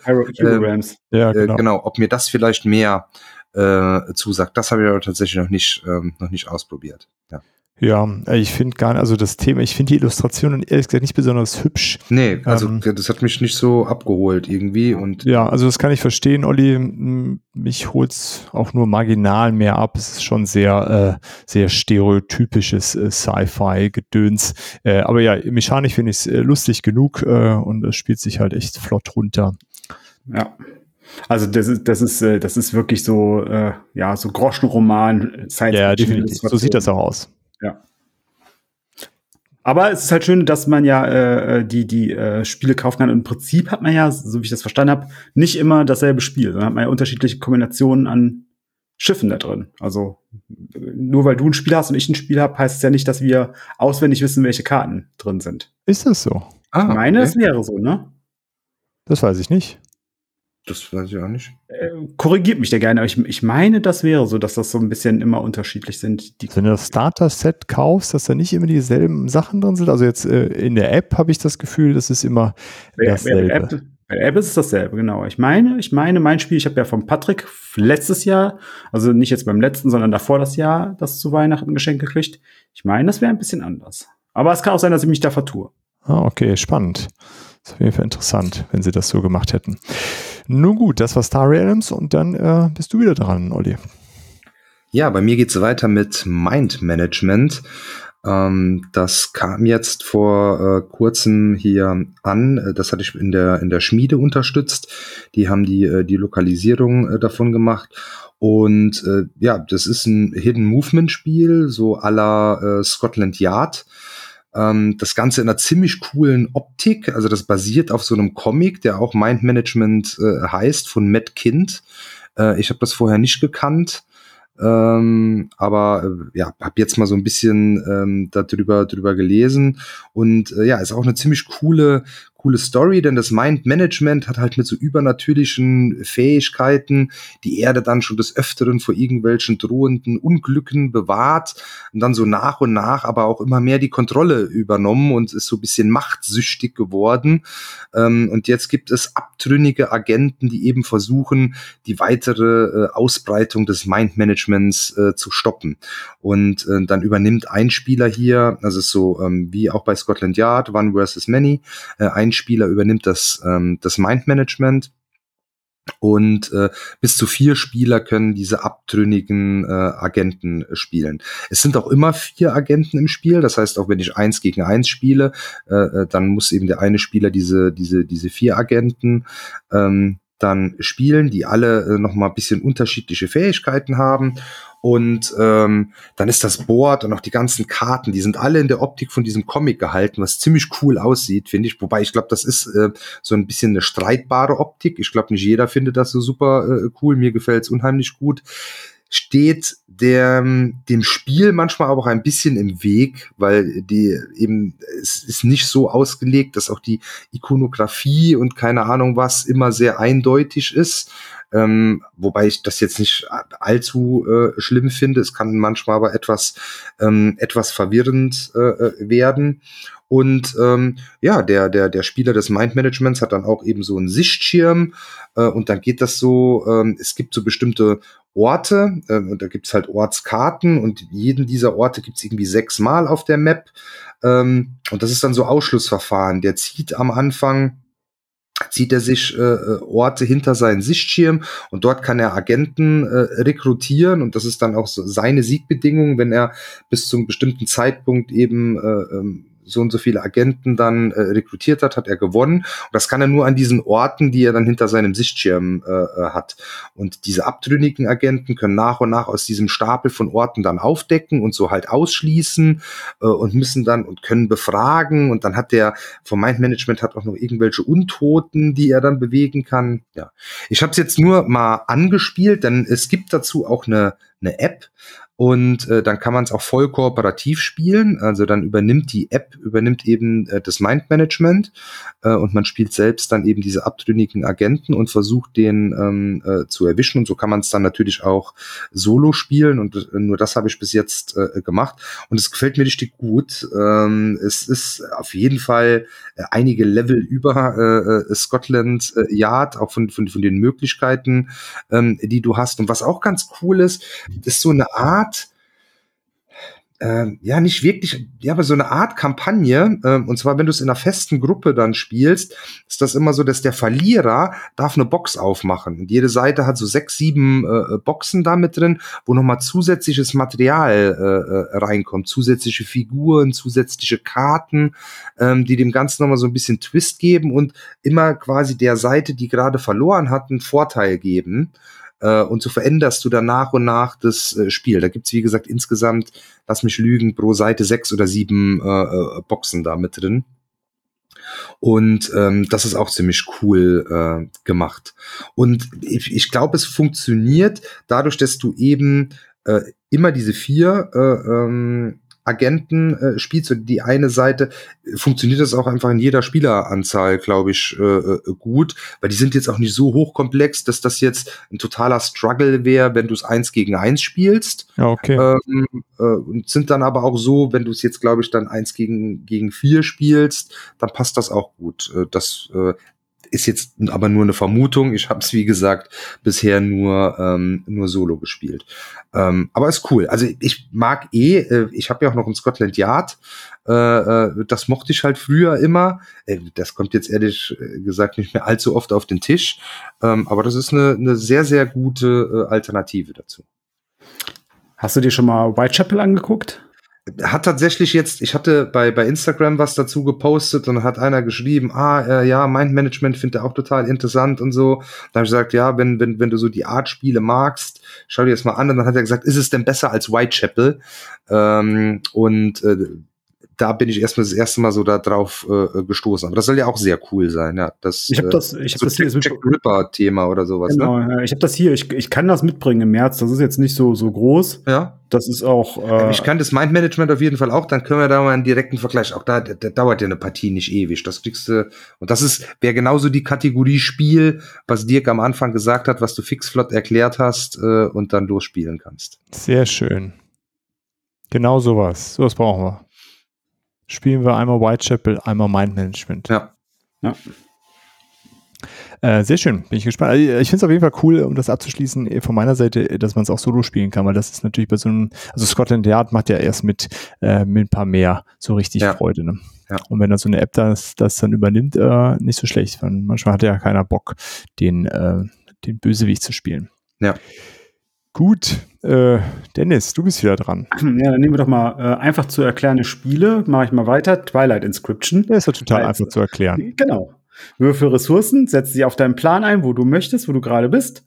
Für Weiter. die Aktion aus Fight. Fertig, ja. Das, das war äh, Twilight Inscription. Also wenn ihr in Zukunft mal Twilight Inscription äh, erklären müsst, diesen 30 Sekunden ausschneiden, habt ihr alles, was ihr braucht. Genau. Ähm, nee, äh, war, äh, ist äh, bei uns in der Gruppe äh, sehr gut angekommen. Von Anfang an ähm, haben wir schon ähm, relativ häufig jetzt gespielt. Dauert immer so roundabout zwei Stunden, kann man schon sagen. Also diese 90 Minuten halte ich für ein bisschen geschönt äh, im, im PGT, also wahrscheinlich solo 90 Minuten, aber bei uns ist es schon eher zwei Stunden, weil dann in jeder Runde dann doch irgendwer irgendeine Kaskade ausführt, die dann halt auf anderen Boards vielleicht noch stattfindet oder so.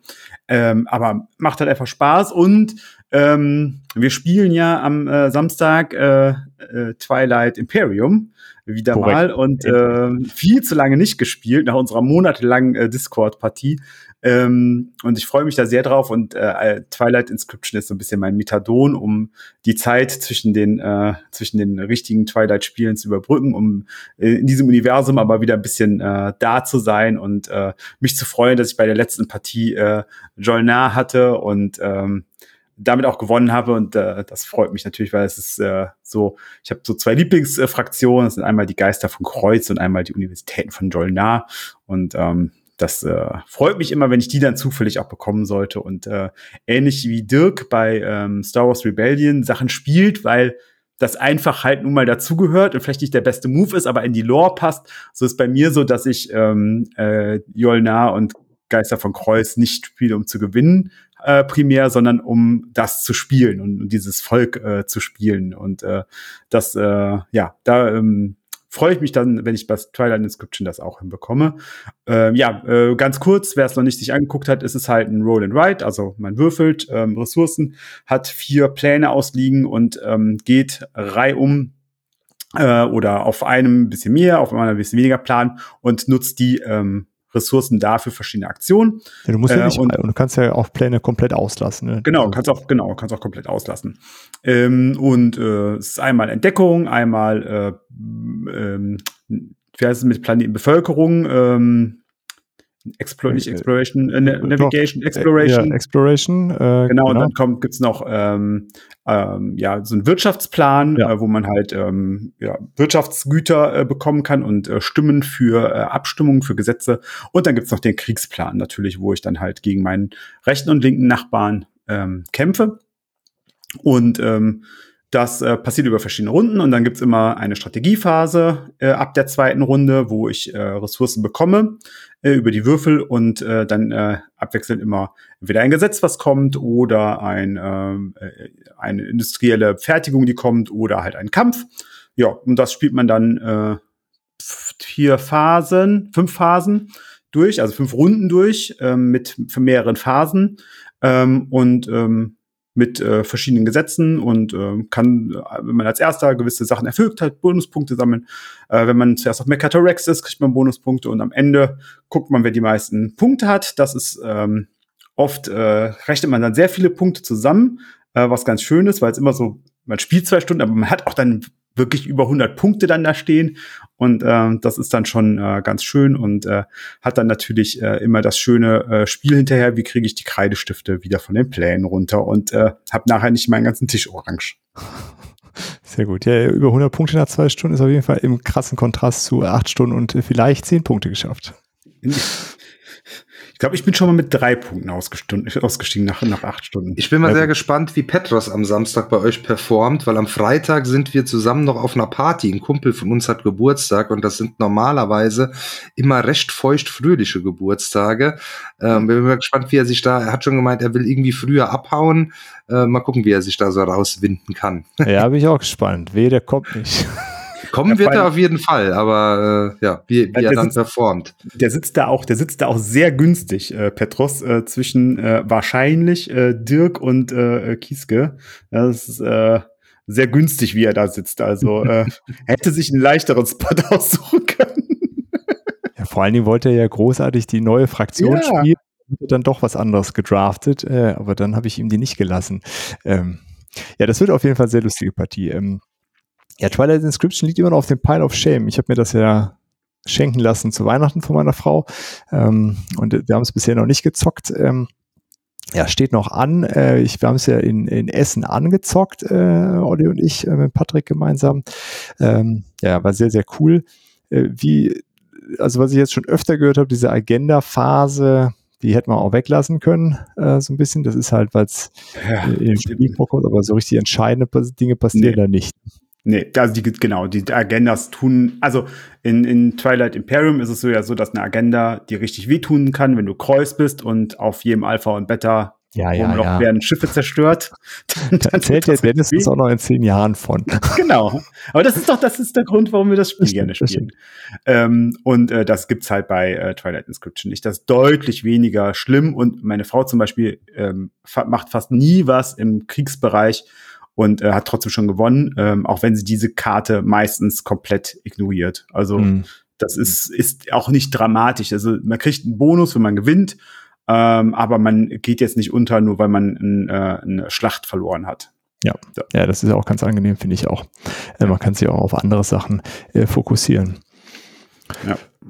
Ja, sehr schön. Ja, dann im nächsten Monatsrückblick gibt's äh, vielleicht dann für der Twilight ja, wir haben ja noch, wir haben ja noch, äh, wir haben äh, ja noch ein bisschen, wir haben noch mindestens mal eins, äh, wir haben noch mindestens zwei, drei und vier von X. ja, das auf jeden Fall. Folgen noch offen. Ja, da kommt noch ein bisschen. Ähm, gut, dann äh, mache ich weiter mit ähm, äh, was ganz anderem. Äh, nicht Twilight äh, äh, verbunden, sondern die verbotene Insel von Matt Leacock, äh, Mr. Pandemic. Ähm, und wenn man das spielt, ist das auch wie Pandemic, nur anders. Aber das, das Core-Prinzip baut er in jedem seiner Spiele ein, äh, habe ich das Gefühl. Äh, kann vielleicht auch gar nichts anderes, äh, könnte man jetzt böserweise äh, behaupten. Ähm, aber es funktioniert ja auch sehr gut, dieses Pandemie-Prinzip. Ah, die verbotene Insel ist von 2010, also zwei Jahre nach äh, Pandemic. Ähm, Pandemic habe ich ehrlich gesagt nur mal die Season 1 von Pandemic Legacy angezockt und dann kam die echte Pandemie und dann haben wir es nicht weitergezockt. Ähm, ja, aus irgendwelchen Gründen, thematisch hatte ich da nie so das Verlangen danach, das nochmal zu zocken, äh, mit diesen Viren und der ganzen Welt bekämpfen. Aber die verbotene Insel äh, spielen wir sehr, sehr gerne. Kam jetzt längere Zeit nicht auf den Tisch, aber ist auch so ein Spiel, ähm, wenn Leute da sind, die irgendwas spielen wollen, das holt man raus. Es ist super einfach erklärt. Man hat auch dieses, äh, du hast Handkarten, musst irgendwo hinreisen ähm, und Handkarten ausgeben, um so ein Artefakt einzusammeln. Und wenn man vier Artefakte eingesammelt hat, muss man zum Landeplatz der Versager und dann mit einem Hel Helikopter äh, wegfliegen. Zwischendurch äh, steigt die Flut, dann verschwinden äh, so Plättchen, Material, zumindest in der Box, die wir haben. Ich weiß gar nicht, ob das immer so ist, aber da sind so, ja, okayische pre-painted Miniaturen bei. Es sind so dicke Plättchen, die man so dreht, schöne Karten, tolle Artefakt-Plastikteile. Äh, ähm, ja, ich finde, das ist ein äh, echt schönes kooperatives Spiel. Man kann das auch von der Schwierigkeit her an, anziehen, je nachdem, wie man äh, diese Insel aufbaut, also wie man die Plättchen auslegt. Es sind immer alle Plättchen dabei, aber ja, man kann es halt in einer Form bauen, die es einem ermöglicht, möglichst leicht äh, sich über diese Insel zu bewegen oder eben sehr tückisch. Äh, dann hat jeder Charakter, den man spielen kann, eine Spezialfähigkeit. Ähm, wir haben es jetzt immer zu zweit die letzten Male gespielt, dann man kann es zu fünft oder zu sechs, glaube ich, sogar spielen. ist gar nicht genau. Ja, auf jeden Fall mindestens zu fünf. Ähm, und je mehr man dabei hat, ist natürlich dann äh, von den Fähigkeiten her äh, praktischer verteilt, aber so muss man sich dann überlegen, was man davon nimmt. Ähm, genau, also falls ihr das noch nicht gespielt habt und auf so ein bisschen Pandemiekram Bock habt und auch keine Lust auf Star Wars oder Warcraft habt, ähm, wäre das auf jeden Fall äh, eine Empfehlung, da mal einen Blick drauf zu werfen, weil von dem Grundmechanismus ist es echt äh, sehr, sehr ähnlich. Also man zieht am Ende der Runde auch einfach immer Karten, man hat auch nur drei Aktionen und so ein, man kann auf demselben Feld was weitergeben im Grunde Pandemie nur auf so einer Insel. Und dann gibt es auch noch so zwei Nachfolgeteile, äh, irgendwas in der Wüste, das habe ich nicht gespielt. Und dann habe ich aber mal gespielt, das auf dieser, äh, äh, in, in, den Wolken, da ist ja dann sogar so, äh, da muss man so ähm, äh, Schaltungen legen und am Ende läuft dann so ein kleiner Strom durch und irgendwo leuchtet eine Rakete, mit der man dann wegfliegen kann. Ja. Ähm, das ist auch ganz Ver Forbidden Sky, ne? ja, Forbidden Sky, genau. genau. Ja, das ist diese Forbidden-Reihe. Genau. Und äh, ich habe schon mal äh, schon öfters gehört, dass äh, genau die beiden, also ähm, dass äh, Island und Sky die beiden besseren sein sollen und Desert der nicht ganz so starke Teil. Ja, das habe ich auch gehört. Ähm, das ist Forbidden Sky, das ist vom Material sehr ausladend und irgendwie sehr viel Bling Bling. Ähm, ich bin mit Forbidden Island sehr zufrieden. Ist oh. gar nicht so teuer, oder? Das kostet schon relativ günstig. Ja, habe ich jetzt im Vorfeld gar nicht nachgeguckt, äh, aber das habe ich damals, das kriegt man auch im, im Grunde so im, im Buchladen, ne? Im gut sortierten Buchladen steht das irgendwie rum. Äh, ja, für 30 Euro würde ich ja, auch sagen. So hätte ich jetzt gesagt, 30 bis 35 Euro irgendwie um den Dreh. Ich glaube, das gibt ja mittlerweile so eine äh, so eine extra Box äh, mit äh, aus Metall oder sowas. Äh, ja, äh, 20 Euro hier, guck mal. Ach, guck. Äh, je nachdem. Äh, genau, es gibt, habe ich jetzt schon mal gesehen, so eine Metallbox, weiß nicht, ob die dann was teurer ist. Ja, das ist die verbotene Insel. Da ist Olli wieder dran. Ja, bei mir geht's weiter mit Bei der Macht von Grayskull. Ich habe die Kraft. Und zwar ähm, Masters of the Universe Battleground, ähm, der Tabletop Skirmisher äh, von, von, von Archon Studios. Und ähm, ja, das habe ich jetzt äh, zum ersten Mal auf den Tisch gebracht. Ich habe es ja schon eine ganze Zeit lang. Ähm, da hat mir auch Petros die Minis bemalt. Das Gelände ist noch nicht bemalt. Ähm, aber ja, ist ein cooles Spiel. Ich habe ja, muss ich ehrlich zugeben, nicht so wirklich viel Tabletop-Erfahrung. Deshalb kann ich das nicht so wirklich vergleichen. Das hier wirkt schon sehr runtergebrochen. Ähm, du hast äh, in der Corebox erstmal zwei Fraktionen drin eben die Masters und die Evil Warriors und kannst dir dann am Anfang ein Team zusammen draften nach so einem Punktesystem. Ich glaube, das ist dann schon recht ähnlich zu äh, äh so Tabletop-System. Da hat also jede äh, der Figuren hat halt einen Punktewert und die kannst du dann auch nochmal ausrüsten äh, mit, mit, mit, mit Waffen und sonstiger Ausrüstung, die auch noch mal Punktewerte hat und dann kannst du halt irgendwie max äh, 100 Punkte darfst du dann ähm, erreichen. Was du dann auch noch selber zusammenstellen kannst, ist dein Kartendeck, denn das Ganze ist kartengetrieben. Äh, getrieben. Ähm, das kannst du dir auch über Deckbuilding dann quasi vorher zusammenstellen äh, und dann geht's los. Und es ist eigentlich die Regeln relativ simpel. Es gibt so ein paar Zustände äh, und wie auch immer, aber im Großen und Ganzen jede Runde spielst du eine Karte und äh, die hat immer, ein, äh, die spielst du erstmal verdeckt und die hat einen Initiativwert und äh, das bestimmt dann eben, wer anfangen darf. Und äh, dann ist hauptsächlich auf so einer Karte, dann irgendwie sind Aktionspunkte und Mana-Punkte äh, drauf und nochmal irgendwelche Spezialeffekte oder sowas. Und so bewegst du dann eben deine Helden oder triggerst irgendwelche Aktionen auch über das, über das Mana. Jeder der Helden hat halt verschiedene äh, Fähigkeiten und Dinge, äh, die er kann und ähm, ja, bekämpfst dich dann da und äh, es gibt so ein Szenariobuch mit verschiedenen Szenarien, das sind gar nicht mal so viele, da habe ich mich jetzt noch gar nicht umgeguckt, da könnte ich mir aber vorstellen, dass es da äh, nach einer Weile zumindest auch jede Menge ähm, Fanmade-Sachen gibt. Äh, ich habe dann ja auch schon ein paar ähm, Erweiterungen auch. Ähm, momentan gibt's glaube ich, nur Erweiterungen für die zwei Fraktionen. Es ist dann aber auch geplant, dass noch die anderen beiden Fraktionen, also ähm, hier die, die äh, Evil Horde und äh, die von King Hiss äh, noch dazukommen. Du könntest aber rein theoretisch, wobei ich das jetzt thematisch äh, strange finden würde. Du kannst das auch durcheinander draften äh, äh, oder sowas oder dir deine äh, Fraktion dann zusammenbauen.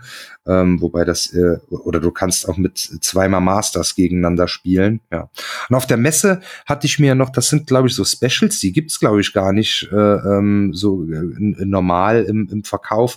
Noch einmal äh, He-Man mit Battlecat und ähm, und Skeletor mit ähm, Panther äh, äh, geholt. Ähm, ja, das ist dann halt wirklich so mit diesen riesen Katzen noch dabei. Äh, ziemlich, ähm, ziemlich cool. Und das Spiel macht Laune, ist dann natürlich auch äh, würfelfest, dann am Ende für die Angriffe und so weiter ähm, ähm, wird dann äh, gewürfelt. Die Figuren sehen wirklich äh, cool aus. Das ist allerdings halt wirklich, und dann sind wir wieder so im Tabletop-Bereich, das war alles in so, in so Bögen. Das heißt, du musstest die, die ausschneiden und die Figuren auch zusammenkleben und so. Und da bin ich ja ganz froh, dass ich da Petros habe, weil das war irgendwie gar kein Bock, äh, äh, ehrlich gesagt. Ähm, an dem Gelände tatsächlich, da wollte ich mich selber mal versuchen, hat er gemeint, ist jetzt nicht so dramatisch, also dass ich das zumindest mal irgendwie hier so äh, irgendwie mit drei Farben grundiere und dann vielleicht einfach mit so ein bisschen Shade und so grünlich. Das soll dann eben, äh, zumindest in der Grundbox ist das alles äh, so in Castle Grayskull Optik, äh, die Gemäuer ähm, und sowas. Aber ist ein äh, äh, cooles Spiel und für mich halt totale Kindheitserinnerung. Ich wollte unbedingt ein Masters-Spiel haben. Dann Arcon hat ja auch dieses Masters-Brettspiel ähm, rausgebracht äh, über, über Crowdfunding, was ja mega gebasht worden ist. Da war ich am Anfang ja auch drin und bin dann tatsächlich wieder, wieder rausgegangen ähm, weil das so gar nicht funktionieren soll. Da hatte ich dann ähm, am Ende oder ausschlaggebend bei, bei äh, Bier und Brezel äh, Tabletop auf, auf YouTube so eine, eine Review gesehen und bin daraufhin wieder raus. Und der hat aber auch das Battleground getestet danach und hat auch gesagt, und der ist ja eben, kommt ja aus dem Tabletop-Bereich und hat gesagt, das ist ein cooles äh, Ding. Auch bei, bei Deist gab's eine, eine Review da bei dem, bei dem, bei dem Dennis, der hat's auch gelobt. Äh, also kommt wohl auch bei, bei Leuten, die mit Tabletop mehr am Hut haben, äh, ganz gut weg und mir gefällt es wirklich gut. Ja. Ja, sehr cool. Sieht auf jeden Fall, also die, das, das, äh, das, die Box sieht echt aus wie direkt aus den 80ern hergebeamt. Ja. Die ist auch von der Qualität her so wie Spieleboxen in den 80ern waren, nämlich so ganz, ganz dünn. Also da kannst du wirklich furchtbar. Also das ist wirklich ganz, ganz furchtbar. Ähm, ja, aber mit Absicht. Ja, es kommt ja, Stilelement. Ja. Aber ich, ich ärgere mich so, ich habe früher natürlich auch die Actionfiguren gehabt, dass ich die nicht mehr habe. Ich glaube. Ich weiß nicht, was mit denen passiert. Ich denke mal, dass ich die irgendwie als Jugendlicher äh, im Partyrausch auf irgendwelchen Flohmärkten ver, äh, äh, verballert habe. Ich hatte ja auch jede Menge und das wäre jetzt einfach äh, cool, die noch mal. Wobei es gibt hier jetzt auch, glaube ich, diese Klassik-Serie noch mal neu aufgelegt, weil es gab dann ja danach noch tausend ja. andere Versionen oder jetzt gibt's ja aktuell durch diese Netflix-Serie, die dann so mehr auf Kids ist, noch mal ganz andere äh, Figuren. Wobei die, ähm, die Netflix-Serie war ganz cool. Die äh, habe ich gerne. Nee, es gibt so noch so eine Kinder-Netflix-Serie genau, okay. jetzt. also nicht ja. die von Kevin Smith, die genau. mit Mark Hamill als Skeletor. Die genau. war cool. Ja, die war, die war, die, die war, war, war, war cool, ja. Nee, und es gibt aber jetzt noch so eine Kinderserie, da sind die Figuren wirklich zum Teil total anders. Und für die gibt's auch Actionfiguren jetzt ja. zu kaufen. Ähm, ja. Einer der abstrusesten Songs, die ich kenne, ist äh, aus äh, von der Golden Pudel Club Compilation. Orko kann nicht zaubern. Kann ich jedem empfehlen auf Spotify. Orko kann nicht zaubern. Großartiger Song, wenn ihr auf äh, Elektropunk Trash steht. Sehr gut. Aber eine Frage zu dem Masters hätte ich noch, Olli. Ja. Simon hatte doch auch so ein Masters-Spiel. Äh, genau, genau. Das USA, war das ne? zweite. Also Archon Studios war Europa. Ah. Das ist ja irgendwie so lizenztechnisch. Simon durfte das ja nicht in Europa ähm, äh, vertreiben. Äh, und da hat dann irgendwie Archon, äh, weil das ist lizenztechnisch wohl irgendwie gesplittet. Aha. Dann war Simon, war quasi äh, die Welt außer Europa äh, und Archon hat äh, das Ding. Aber auch das Simon-Ding ist ja in den, den Previews und sowas nicht so super gut ähm, weggekommen. Also es ja. sind aber drei völlig unterschiedliche Spiele. Dieses Battlegrounds eher so ein Tabletop, dieses Genau. andere, keine Ahnung, so ein Brettspiel, Tabletop-Hybrid und Jetzt Simon weiß hat ich gar nicht genau, eins von den beiden, Simon oder das, das Ding von, von Archon, das war, ist eher so ein Area Control ähm, gewesen. Und äh, ich weiß jetzt halt hier bei dem Archon zum Beispiel, was, was die da in dieser, in dieser Review gesagt hat, das hatte auch so ein Story-Mode. Aber ähm, der war komplett zufällig über Karten gesteuert. Und das konnte Mhm. dann auch sein, dass dann Sachen passiert sind, die gar keinen Sinn machen. Dann ist irgendwie König Randor ist gestorben und in der nächsten Runde ziehst du eine Ereigniskarte, wo der dann irgendwas macht. Also was so komplett sinnbefreit Ach so, ja, okay, äh, das- war. Ja, Moment, das funktioniert bei Star Wars doch auch. Ja. Und ähm, ja, also die kamen beide nicht so gut weg. Ich weiß nicht, vielleicht, das war ja alles noch während der Kampagne, vielleicht haben sie da ja auch irgendwas verbessert. Was hier ist, die Figuren von dem Battleground sind genau dieselben Sculpts zumindest wie bei dem, ähm, ich glaube, das hieß Fields of Eternia oder sowas, das, äh, das Brettspiel. Nur, dass es da aber dann fertige Figuren schon sind und bei dem ähm, bei dem Battleground musst du sie eben noch selber zusammenbauen, aber die Form ähm, ist äh, äh, exakt die gleiche. Ah, okay. Äh, ja, sehr cool. Äh, ja, dann, äh, Dennis, bist du wieder dran. Und Ja. zwar in einem Spiel, wie war das? Äh, auch von Twilight, ein, ein Spiel, was Fantasy Flight groß gemacht hat. Von Richtig. dem äh, Mann himself, äh, Christian T. Peterson. Richtig, also, ähm, also wir sind äh, in, wir überlegen, Fantasy Flight Games, Christian T. Peterson. Wie lautet der Name des Spiels? Golfmania. BGG-Rating 5,1, Weight 1,25. Die 5,1 lässt sich drüber streiten, aber Weight 1,25 halte ich für ein bisschen zu hoch. Wir könnten durchaus noch ein bisschen runtergehen. ähm, es ist Munchkin als Golfspiel, äh, wenn man so möchte. Also äh, wir spielen ähm, wir spielen Golflöcher und am Anfang wird ein Golfloch aufgedeckt und da ist eine Zahl drauf. Wir müssen mit einem Würfel da drunter kommen. Wir haben natürlich Möglichkeiten, unseren Würfelwurf zu beeinflussen, indem wir tiefer, also weiter runterkommen, damit wir es auch aufs Grün schaffen, weil wir wollen ja mit wenigen Schlägen äh, dahin kommen. Und ähm, aber wir haben natürlich auch die Möglichkeit, Sachen einzusetzen, um unser Gegner ähm, äh, zu, äh, dazu zu bringen, dass sie ins Rough schlagen oder dass der Blitz einschlägt oder dass wir setzen verrückte, ähm, ja, irgendwelche äh, Ausrüstung ein, äh, ein Cocktail oder sowas und äh, ja, und ähm, wenn wir dann ähm, es kann auch sein, dass, äh, dass die Gegner uns angreifen mit irgendwelchen Karten. Dann brauchen wir Stresskarten, die wir abgeben können. Ähm, es ist äh, sehr albern und ähm, macht aber trotzdem, äh, finde ich, hat mir sehr viel Freude gemacht. Das hat ein Arbeitskollege mitgebracht, äh, weil wir zusammen gespielt haben und das ist äh, sein Lieblingsspiel und es wird nicht mehr leider produziert und er hat irgendwie zwei oder drei Versionen davon gekauft und kauft immer mal wieder eine, wenn es auf dem äh, Zweitmarkt äh, vorhanden ist. Und ähm, der, es ist ähm, wie Munchkin. Und man versucht sich gegenseitig äh, ähm, auszustechen. Und wenn jemand in Führung ist, also äh, man spielt zwei äh, Gewinnlöcher, man kann auch mehr spielen. Und jemand hat ein Gewinnloch und äh, ist dabei, das zweite zu gewinnen, dann hauen natürlich alle drauf ein und äh, versuchen äh, möglichst alles wegzunehmen und zu sabotieren. Und äh, und spielen sich dann, spielen aber vielleicht dann dem, dem zweiten Spieler, der dann in Reihenfolge ist, in, damit in die Karten, weil dann können sie den Spieler nicht mehr sabotieren. Und äh, am Ende kommt es immer auf den Würfelwurf an und äh, so war es auch bei unserer Partie. Am Ende äh, hat ein Würfelwurf entschieden und äh, eine andere Arbeitskollegin und ich haben, glaube ich, vier oder fünfmal gewürfelt und immer dasselbe gewürfelt, bis sie dann doch äh, niedriger gewürfelt hatte als ich und äh, damit dann gewonnen hatte. Und äh, ja, äh, einfach lustig und ähm, äh, mir ist das gar nicht so aufgefallen, aber Dirk natürlich, dem Adlerauge, ist sofort aufgefallen, dass es von Christian T. Peterson ist, dass es von Fantasy Flight ist Game äh, war, das war mir bewusst. Ähm, ja, und äh, es ist sehr lustig, das zu sehen. Und ähm, ich versuche jetzt äh, irgendwie auch mal so ein, äh, eine Kopie aufzutreiben, um dann zu analysieren, äh, wie viel Golfmania dann äh, in Twilight Imperium ist oder wie viel Twilight Imperium dann doch in Golfmania drin ist. Es ist auf jeden Fall zur Ehrenrettung. Äh, Munchkin ist danach erschienen. Also Golfmania ist von 97. Oh, Ähm, und Munchkin ist erst von ah, 2001. 2001 sogar erst, ja. Genau. Aber also äh, Golfmania, äh, also ich finde vom, vom, vom Spielgefühl kann man es schon, schon sehr, sehr ähnlich machen. Es sind natürlich andere, andere, also man spielt gemeinsam in einem Loch und ähm, hat nicht gemeinsam dieses, ähm, hat ja bei manchen hat man ja, dass man einzelne Räume geht, aber dieses, ich lege Ausrüstung aus, um mich zu schützen und muss dann doch äh, würfeln, muss ich bei manchen nicht oder nicht so viel. Ja. Ja, sehr cool. Und es ist das gleiche Erscheinungsjahr wie Twilight Imperium 1997. Ja, deswegen bin ich mir nicht so sicher. Deswegen war das gerade, was da zuerst, was da Henne und was da Ei ist. Also ich würde vermuten, dass Golfmania überhaupt erst der Startschuss war, der Fantasy Twilight Flight. Imperium möglich gemacht hat. Also Ich würde auch sagen, ohne das wird es Fantasy Flight heute nicht geben, ohne Golfmania. ne, und äh, und um aber den den Markt zu schützen, äh, stellen sie es halt einfach jetzt nicht mehr her, weil natürlich ähm, damit einfach äh, das Ende alles Spieldesigns erreicht wäre, wenn Golfmania heute noch produziert werden würde. Würde ich auch sagen. Das, kann gar nicht anders sein.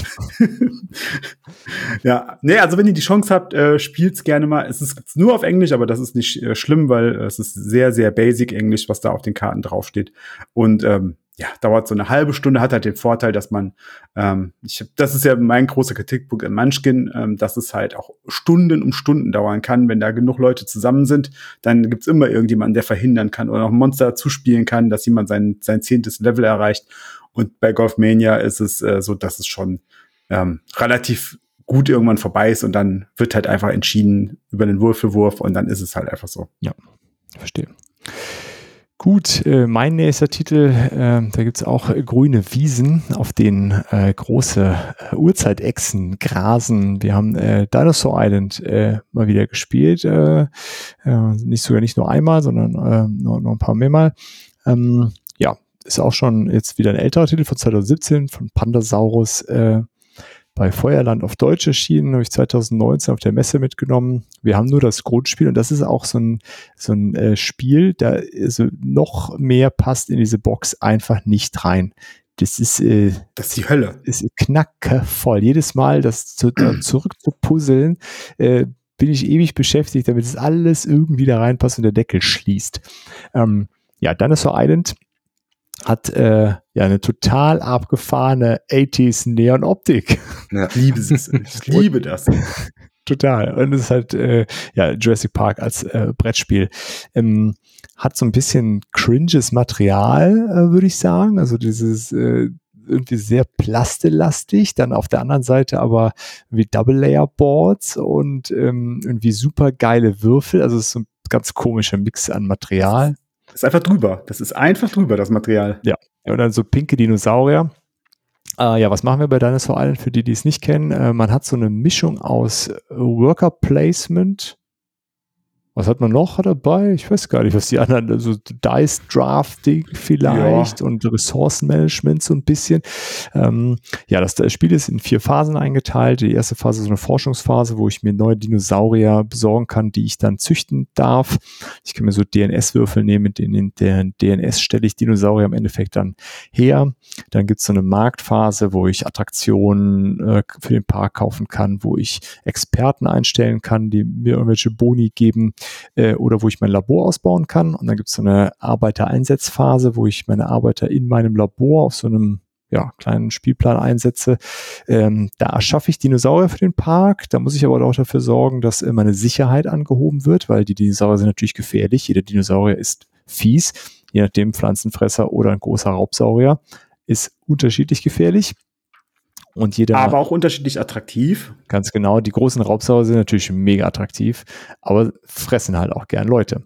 Ähm, wenn ich das so durch habe, dann gibt's die Besucherphase und da zieht man Reihe rum aus so einem total over the top äh, Velourbeutel und mit kleinen Neonfigürchen, äh, entweder Neongelb oder Neonpink. Die Neonpinken sind Rowdies, die drängen sich vor, die zahlen keinen Eintritt und die lassen sich nicht fressen. Die totalen Nervensägen. Ähm, jeden gelben Besucher, den man äh, zieht, der zahlt einen Dollar Eintritt und die wollen dann bespaßt werden, egal wie groß der Dinosaurier ist. Auch ein Tyrannosaurus Rex oder ein Brachiosaurus kann nur exakt einen Besucher bespaßen. Dann ist der Dinosaurier fertig.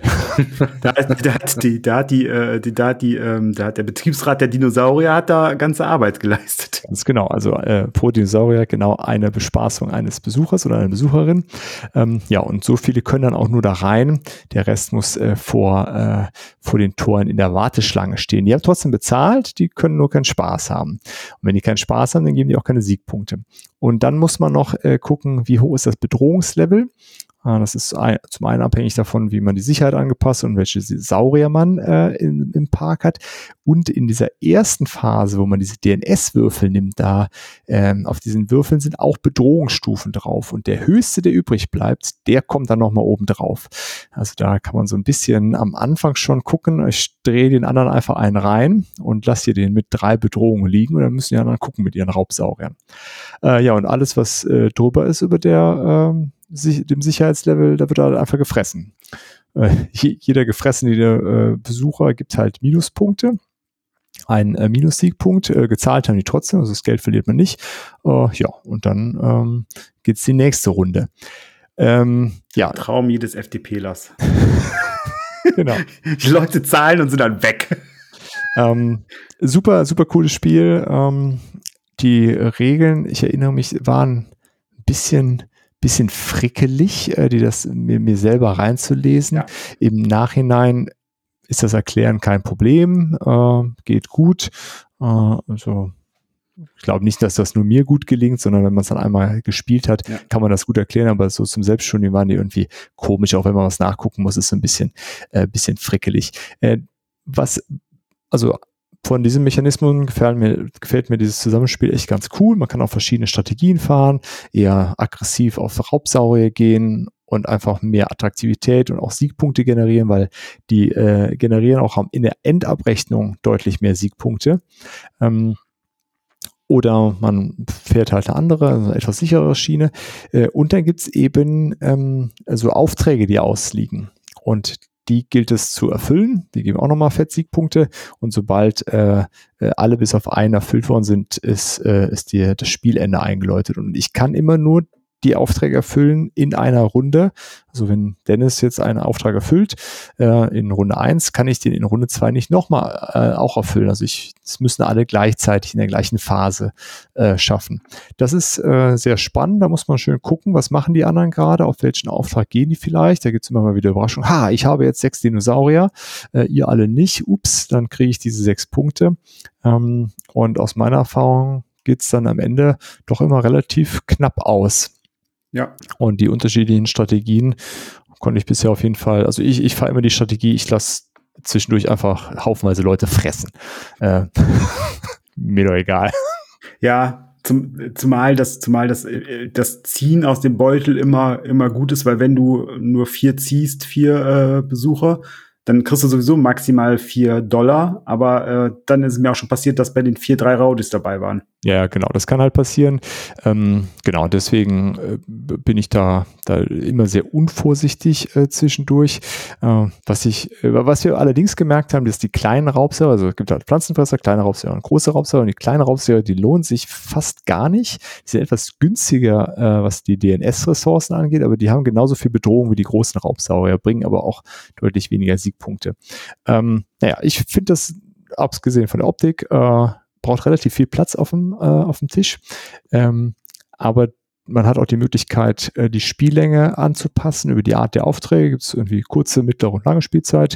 Äh, man hat so ein paar Startvariationen immer dabei.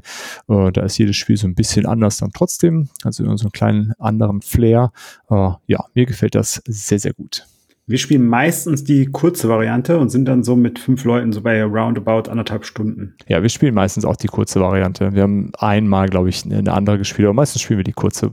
Ist absolut ausreichend. Ja, ja, das ist, ist nicht so wie bei anderen ähm, die Games dieser Art, wo du ja häufig das Gefühl hast, jetzt geht meine Maschine richtig los und dann ist aber das Spiel vorbei. Sondern hier hast du das Gefühl, ja, meine Maschine läuft jetzt die ganze Zeit und jetzt haben wir fünf Runden gespielt und jetzt ist halt auch gut. Jetzt äh, ist auch schön, dass wir jetzt die Abrechnung haben. Es sind anderthalb Stunden rum.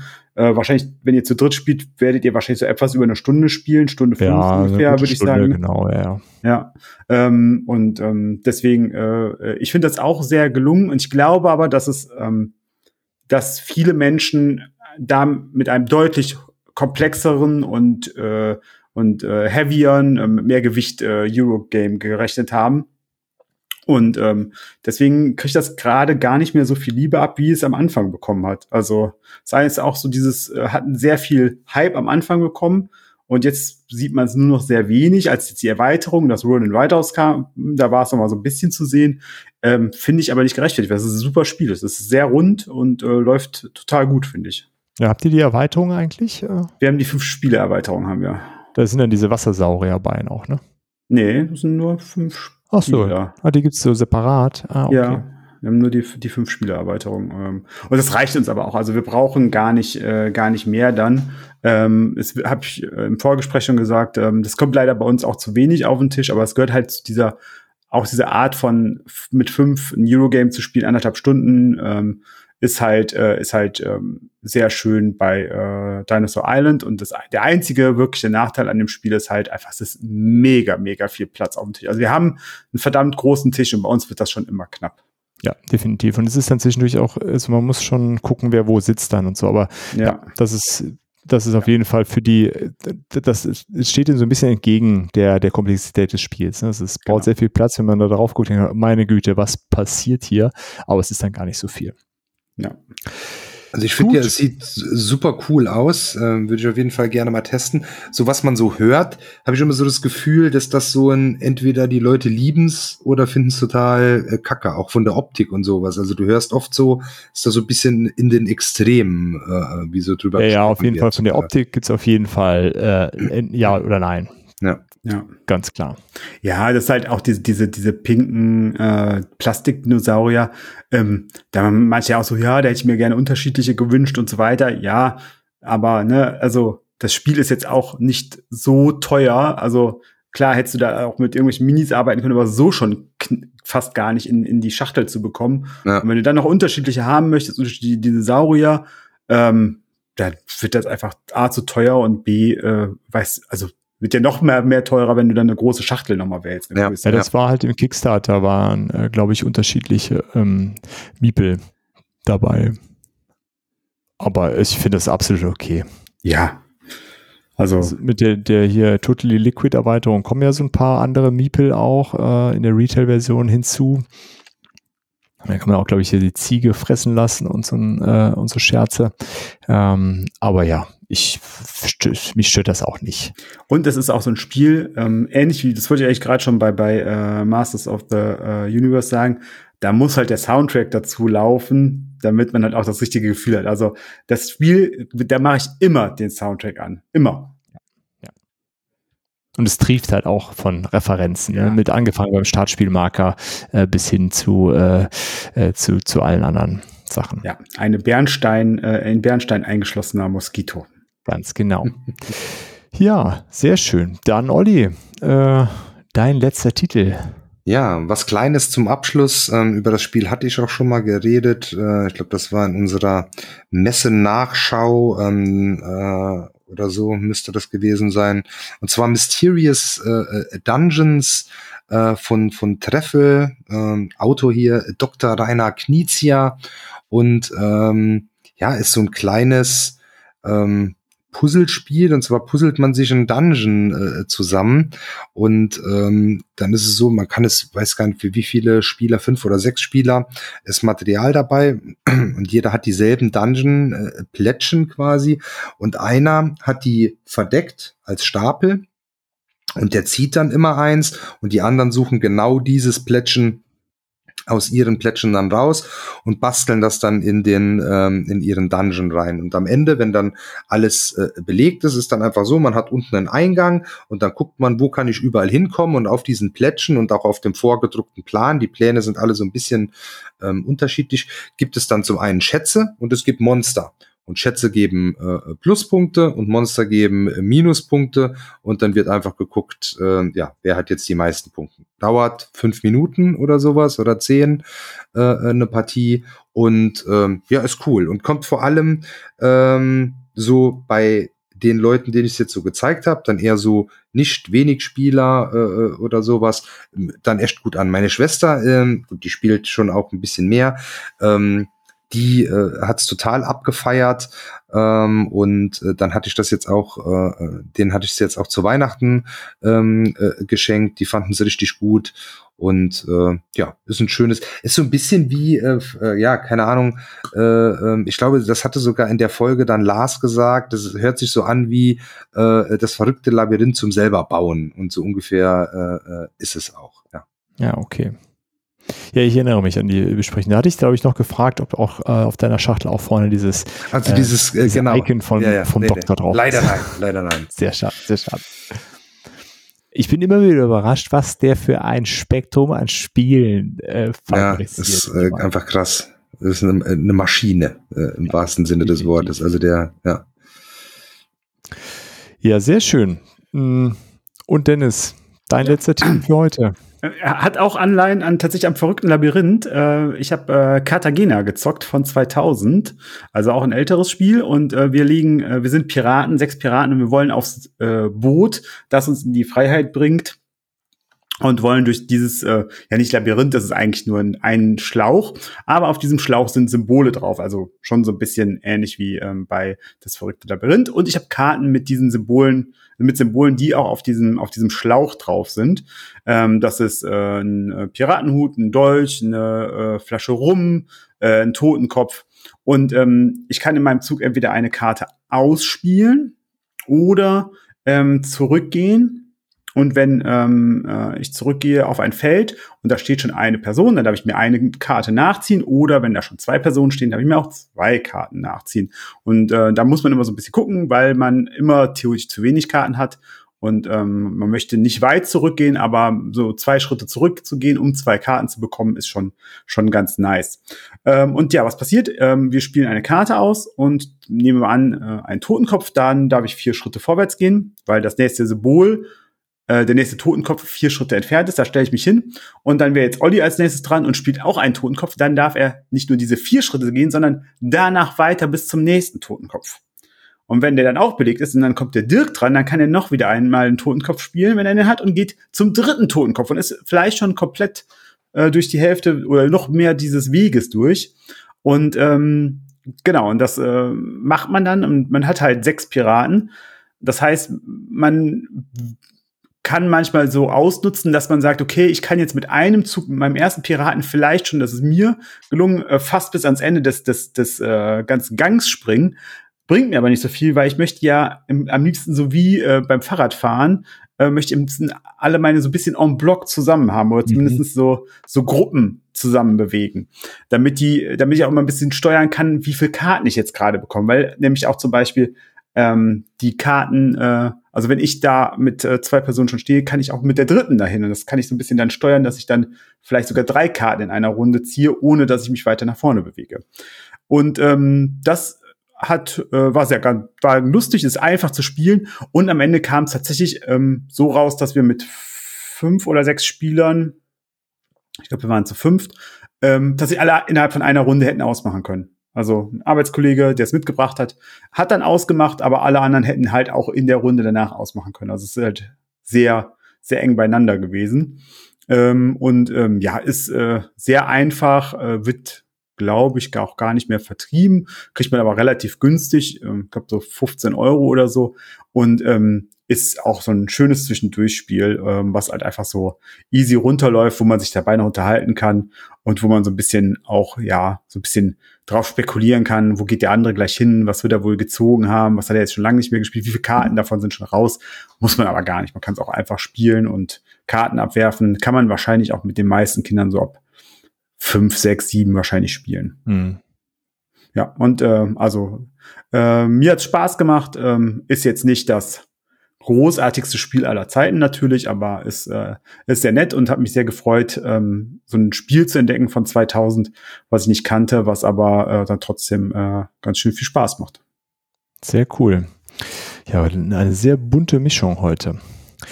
Gut, dann schließe ich die Runde heute mit, äh, mit einem Spiel, das sicherlich das Highlight des Monats gewesen wäre, wenn wir es nicht nur einmal gespielt hätten, aber ähm, Äh, wir haben es bisher nur einmal auf den Tisch ge äh, gebracht und auch vom Pile of äh, Shame runter. Und zwar haben wir endlich Oath gespielt, auf das ich ja schon lange warte, wo ich immer wieder darüber gesprochen habe, äh, wie sehr ich mich darauf freue und immer philosophiert habe, was dieses Spiel wohl alles Tolles kann. Bisher hatte ich ja immer nur davon gehört. Äh, der Dennis hat all meine äh, Hoffnungen ja immer bestätigt. Ähm, und ich wurde nicht enttäuscht, äh, zumindest bei der ersten Partie nicht. Und ich habe auch nicht das Gefühl, dass das äh, in Zukunft so sein wird. Das Einzige, was, äh, was ich enttäuschend fand, äh, Spielworks hat sich äh, aus Kostengründen dafür entschieden, die Kartenqualität in Scheiße zu wählen und nicht in äh, Leader-Games-Qualität wie bei Root, also äh, Line-Finish-Karten. Also so in etwa das äh, günstigste Kartenmaterial genommen, was man äh, auftreiben konnte. Ähm, ist so ein kleiner Wermutstropfen, fand ich ein bisschen schade bei, äh, bei dem Spiel, was eh äh, nicht günstig ist, das dann noch, äh, noch zu machen. Äh, umso mehr habe ich geärgert, weil wir hatten in so einer Gruppenbestellung äh, Kram von Leader Games bestellt und ich habe gesagt, ach, nee, die Sleeves brauche ich nicht.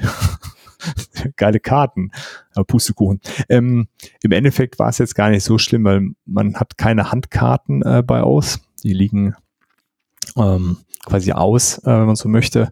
Äh, deswegen hat man die nicht in der Hand, äh, die Dinger, und dann ist es quasi jetzt okay gewesen, haben wir beschlossen. Aber ja, trotzdem fand ich so einen kleinen Wermutstropfen. Ähm, für alle, die Aus nicht kennen, ist äh, ja kein Legacy-Spiel. Trotzdem verändert sich das Spiel nach jeder Partie. Deswegen äh, sollte man es schon mit einer festen Gruppe spielen. Es gibt die Möglichkeit, das zurückzusetzen in den Startzustand. Da werden einfach best bestimmte Karten wieder äh, in das Startdeck gemischt. Ähm, ja, es ist kein asymmetrisches Spiel, also die Fraktionen sind nicht äh, asymmetrisch. Es gibt eine Fraktion, die hat so eine äh, leichte Sonderrolle, das ist der Kanzler. Ähm, und dann gibt es Exilanten und Bürger je nachdem, ob man dann die Bürgerrolle hat, spielt es sich auch noch ein bisschen anders, aber äh, das ist jetzt keine äh, Asymmetrie wie beispielsweise bei Root.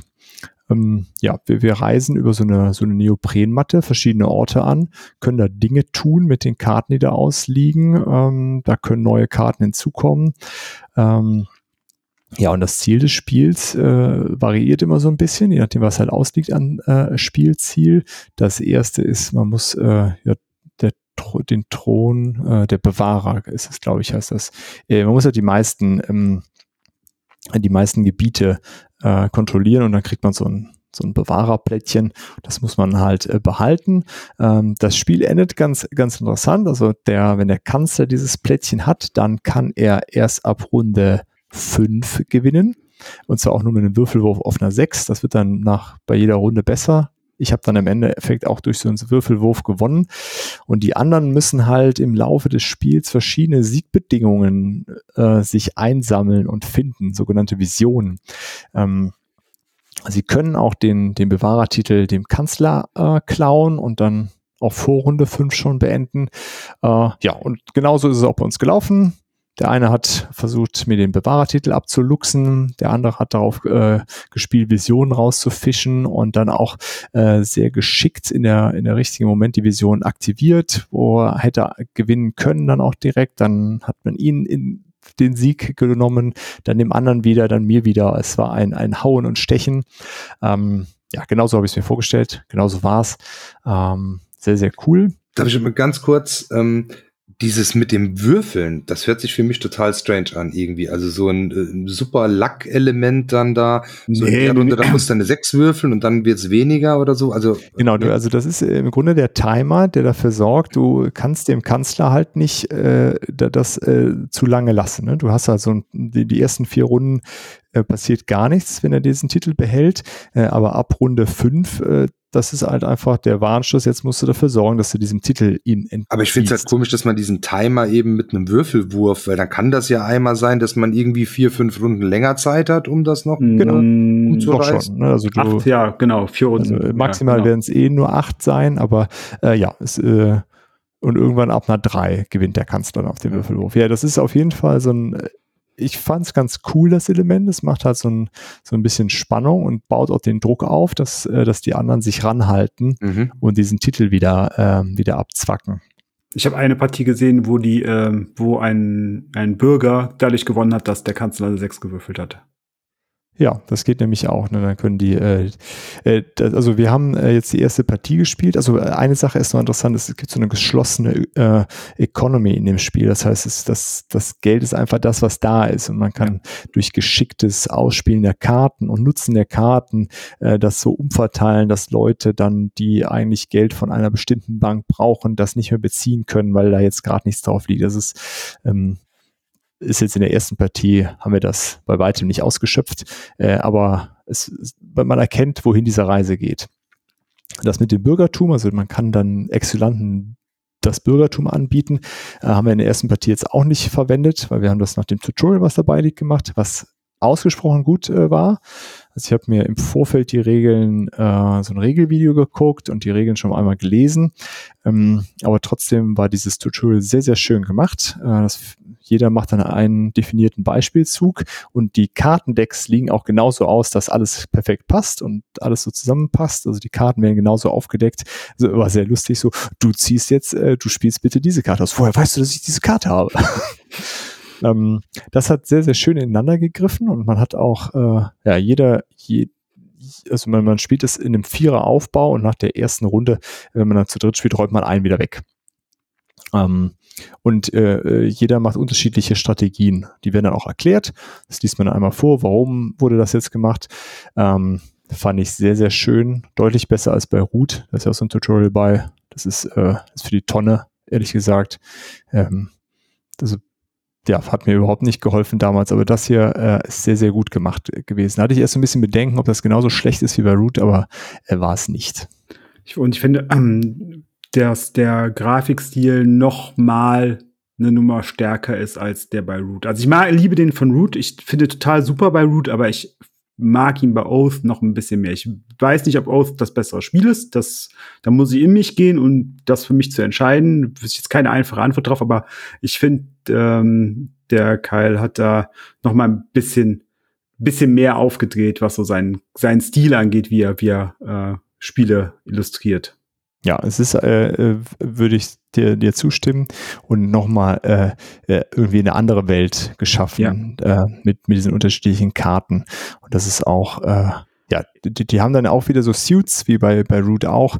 Und die haben dann aber, es gibt dann irgendwie Mystic und Chaos und, und äh, irgendwie Wildness und so, so ganz so, so, so komische äh, Namen, also ganz äh, atypische Namen für so ein Spiel. Ähm, und äh, entsprechend sind auch die Aktionen davon. Äh, genau. Und wenn man das dann gewonnen hat, das Spiel, dann wird das äh, eine Chronik erstellt. Äh, das ist so ein relativ äh, arbeitsaufwendiger Prozess, wie man das dann wieder einpackt, das ganze Ding. Äh, fand ich geht aber, weiß nicht, wie du das erlebt hast, Dennis, ja. also wenn man das so das erste Mal ist so ein bisschen komisch, aber äh, die, die Schritte an sich sind alle sehr nachvollziehbar. Einige Orte werden abgeräumt, es kann ein Gebäude gebaut werden oder Ruinen entstehen. Äh, dann sortiert man, also man sammelt so Berater, das ist quasi die Hand. Und abhängig davon, was da liegt äh, bei dem Gewinner, äh, werden bestimmte Karten aussortiert und es kommen neue Karten wieder hinzu. Ähm, dadurch ändert sich das Deck, äh, das, das Weltendeck äh, immer wieder. Ähm, ja, extrem, extrem cool. Ähm, bin schon gespannt äh, auf die nächste Partie. Dann werden wir das mit dem Bürgertum auch mal ausprobieren. Ähm, ja, einhauen und stechen. Äh, und, ja. Mega viel, also da kommt, äh, wir haben ja auch eine feste Gruppe, mit der wir das spielen und da ist mega viel Meter mit drin. So nach dem Motto, hier pass mal auf, ich gewinne jetzt und das ist für dich okay und dafür in der nächsten Partie, dafür kriegst du dann was von mir. Und das ist noch mehr als bei anderen Spielen, dass man das mitnimmt, dieses ähm, ich gönn dir jetzt hier was oder du gönnst mir was und dafür revanchiere ich mich auch. Und äh, das kriegen wir geregelt. Genau, und das ist äh, halt bei anderen Spielen ja, äh, funktioniert das ja nicht so. Äh, also es wird einfach nicht mitgenommen, dieser, dieser Zustand. Und hier wird das halt schon mitgenommen. Ja, bin gespannt, wie das bei uns dann so funktioniert, aber dir das Versprechen ist weiterhin da. Ähm, Drei finde ich jetzt auch gut. Ich weiß nicht, wie groß ist eure Gruppe? Vier. Wir sind zu viert. Ich würde es gerne mal zu fünft spielen. Also ich, mhm. ich fände eine Fünfer, ich habe ja zwei äh, äh, Spiele. Ich fände eine Fünfergruppe ganz cool, ähm, weil dann noch mehr dieses, pass mal auf, wir sind zwei Exzellenten, du hilfst mir zu gewinnen. Und dafür mache ich dich in der nächsten Runde zum Bürger direkt. Ja. No matter what. So dieses, und das machst du halt zu viert ähm, auch, aber nicht ganz so stark. Und ich glaube, zu dritt wirst du es wahrscheinlich nicht machen. Ja, das könnte ich mir auch gut vorstellen. Das ist ähm, eher unwahrscheinlich. Ja. Aber Ja. das ist schon, das ist schon, und ähm, also da passt es halt auch, das ist so ungewöhnlich in dem ganzen, wie man sich am Tisch verhält und so weiter, so atypisch gegenüber ganz vielen anderen Spielen. Und dieses, okay, was muss ich tun, ist eigentlich relativ klar, finde ich, aber es ist trotzdem nicht so typisch Area, ist ja ein Area Control eigentlich. Ja, aber es ist ein ganz, ganz äh, seltsames Area Control. Genau. Auch das Kampfsystem ist ganz, ganz komisch. Ähm, Ja, und, und, äh, und das ist aber, das gibt einem so dieses, dieses Ganze, gibt einem so ein total krasses Gefühl, dass man hier in eine komplett eigene Welt eintaucht. Also Ja. mir zumindest. Ja, ja, definitiv. Und äh, mit, mit komischem Kampfsystem, das meine ich gar nicht mal negativ. Es ist einfach nur ein sehr, sehr ungewöhnliches, das ist das bessere Wort. Ja, ja. Ähm, Und ich, ich finde es gut, dass sie, dass, dass sie das machen, weil ähm, das, ich glaube, es hilft dem Hobby, dass Leader Games ähm, da versucht, ein bisschen ähm, ja, das, das zu drehen und so ein bisschen mutiger zu sein als vielleicht manche andere. Also ähm, jetzt nicht ist, ich sage das jetzt bewusst in Anführungsstrichen und überspitzt. Ich kann das hundertste Miniaturenspiel raushauen, womit ich irgendwie äh, mit mit äh, mit Ressourcen äh, Monster auf den auf den Plan stelle, um dann halt Kampfpunkte habe. Vergiss die, äh, die heilige Suppenkelle nicht. Ja, und die heilige Suppenkelle suche dabei, genau. Ähm, aber äh, das ist äh, hier schon mal was, was anderes und ich hoffe, dass, ähm, dass das belohnt wird, äh, auch über längere Zeit, dass, ähm, dass Leute sagen, okay, gerade diese Spiele bringen noch mal was anderes in das Hobby mit rein. Und es muss nicht jedes Spiel so sein, um Gottes Willen. Es ist super, dass es Spiele wie Brass gibt, die halt einfach, einfach nur ein sehr, sehr gutes Eurogame sind. Und äh, auch Cthulhu Wars hat ab- absolut seinen, seinen, seinen Stand äh, verdient. Ähm, aber ähm, es ist halt auch super, super, dass es halt diese Spiele gibt, die halt Sachen so komplett anders machen und so auf links drehen, dass, ähm, dass vielleicht andere sehen, boah, das ist ja tatsächlich möglich, sowas zu tun. ja, definitiv. Definitiv. Ja, das, äh, das war mein letztes Spiel. Damit sind wir durch mit den, äh, den Sachen, die wir gezockt haben. So, und da hatten wir ja letztes Mal äh, großkotzig von irgendwelchen Challenges erzählt, die wir, äh, die wir starten. Äh, und äh, gesagt, wir geben euch regelmäßig ein Update. Daher, Olli, äh, wie sieht's aus? Du, hast ja natürlich ja auch die Monster Challenge ausgesucht mit 10x10 Brecherspielen. Ähm, ich Und nehme ist an, ja jetzt auch, ist ja auch erst eine Woche her. Das stimmt, das stimmt, genau. Ich äh, habe äh, tatsächlich aus der 10x10 Challenge äh, äh, jetzt zweimal Arche Nova gespielt, solo. Ähm, also von 100 Partien jetzt zwei. Ja gut, aber das ist ja schon mal, also das sind ja echt Ist im alles, Schnitt. ja, genau, das sind ja alles nach, große also Spiele. nach einer Woche, genau, ja. genau. Ja, ich habe ja gesagt, wir spielen jedes Spiel in der Sammlung und zwar nicht, äh, also äh, alles, was ich bei Boardgame Arena oder so zocke oder digital zocke, äh, wird da nicht mitgezählt. Also Star Realms zum Beispiel habe ich nicht mitgezählt und auch die Terraforming Mars Runden, die ich äh, an der App spiele, werden nicht mitgezählt, äh, sondern alles hier ähm, oder irgendwo anders, aber auf jeden Fall äh, die Kisten, die hier rumstehen, äh, ausgepackt und die gespielt. Und äh, wir haben uns eine Strategie überlegt. Wir haben mit den kleinen Sachen angefangen und die erstmal weggemacht. Und wir sind jetzt tatsächlich über 25 Prozent äh, unserer Sammlung, Das ist doch scheiß. die wir schon weggezockt haben. Sehr gut. Am 9. Januar. Genau. Ja. Äh, ich bin sehr zufrieden. Ich mach Ähm. bei der Challenge mit, ich verpasse dieses Jahr 100 Challenges. Da musst du aber auch jetzt mal reinhauen. Ja. Ich weiß gar nicht, ob es so viele Challenges gibt. Ich habe, glaube ich, schon drei oder vier verpasst dieses Jahr. Also es Ah. geht noch. Okay. Ich kann dir vielleicht noch ähm, eine Nicht-Board-Game-Challenge, aber um mir auch da noch mal so ein bisschen äh, äh, Druck aufzubauen. Ich habe ja mit Rauchen aufgehört jetzt äh, äh, dieses Jahr ähm, und hoffe, äh, tatsächlich wäre mir das die wichtigste Challenge. Das schaffst du. Ich hoffe, ich ziehe die durch. Mal schauen. Ja, wir unterstützen dich aber, Olli, wenn wir uns sehen und du Kippe anmachst, wird dir die einfach aus dem Gesicht geschlagen. Wir könnten auch, wir könnten auch, wir könnten auch uns überlegen, ob wir dem Olli, wenn er es nach einem Jahr geschafft hat, ob wir, ob wir ihm dann eine Belohnung geben in irgendeiner Form. Uh, da legen wir zusammen und kaufen ihm was Schönes. Ja, dann kriegt der Olli, kriegt einen goldenen Aschenbecher mit Pömpel. Oder irgendwas anderes. Oder was anderes, ja. Nee, aber also das ist das, äh, da überlegen wir uns was, Olli. Also lass dich überraschen, wenn es ein Jahr durchhältst, kriegst du eine Überraschung von uns. Ja, sehr gut, sehr gut. Sehr gut. Ja, prima. Das äh, ist das Einmal Challenge Kingdom Death Update. Monster. Oh. Kingdom Death Monster. Oh.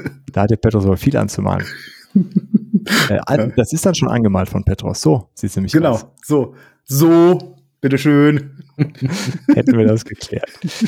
Gut, dann äh, haben wir auch wieder knackige zwei Stunden hier äh, runtergelabert. Äh, ich hoffe, es war einigermaßen interessant, äh, aber ohne Autofrage wollen wir hier nicht schließen. Und ähm, da wir letzte Woche den Brettspielerchen Jahresausblick gemacht haben, haben wir uns heute gefragt, äh, auf welche Filme freuen wir uns denn dieses Jahr? Olli.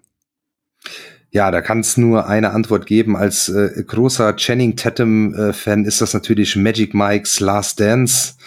äh,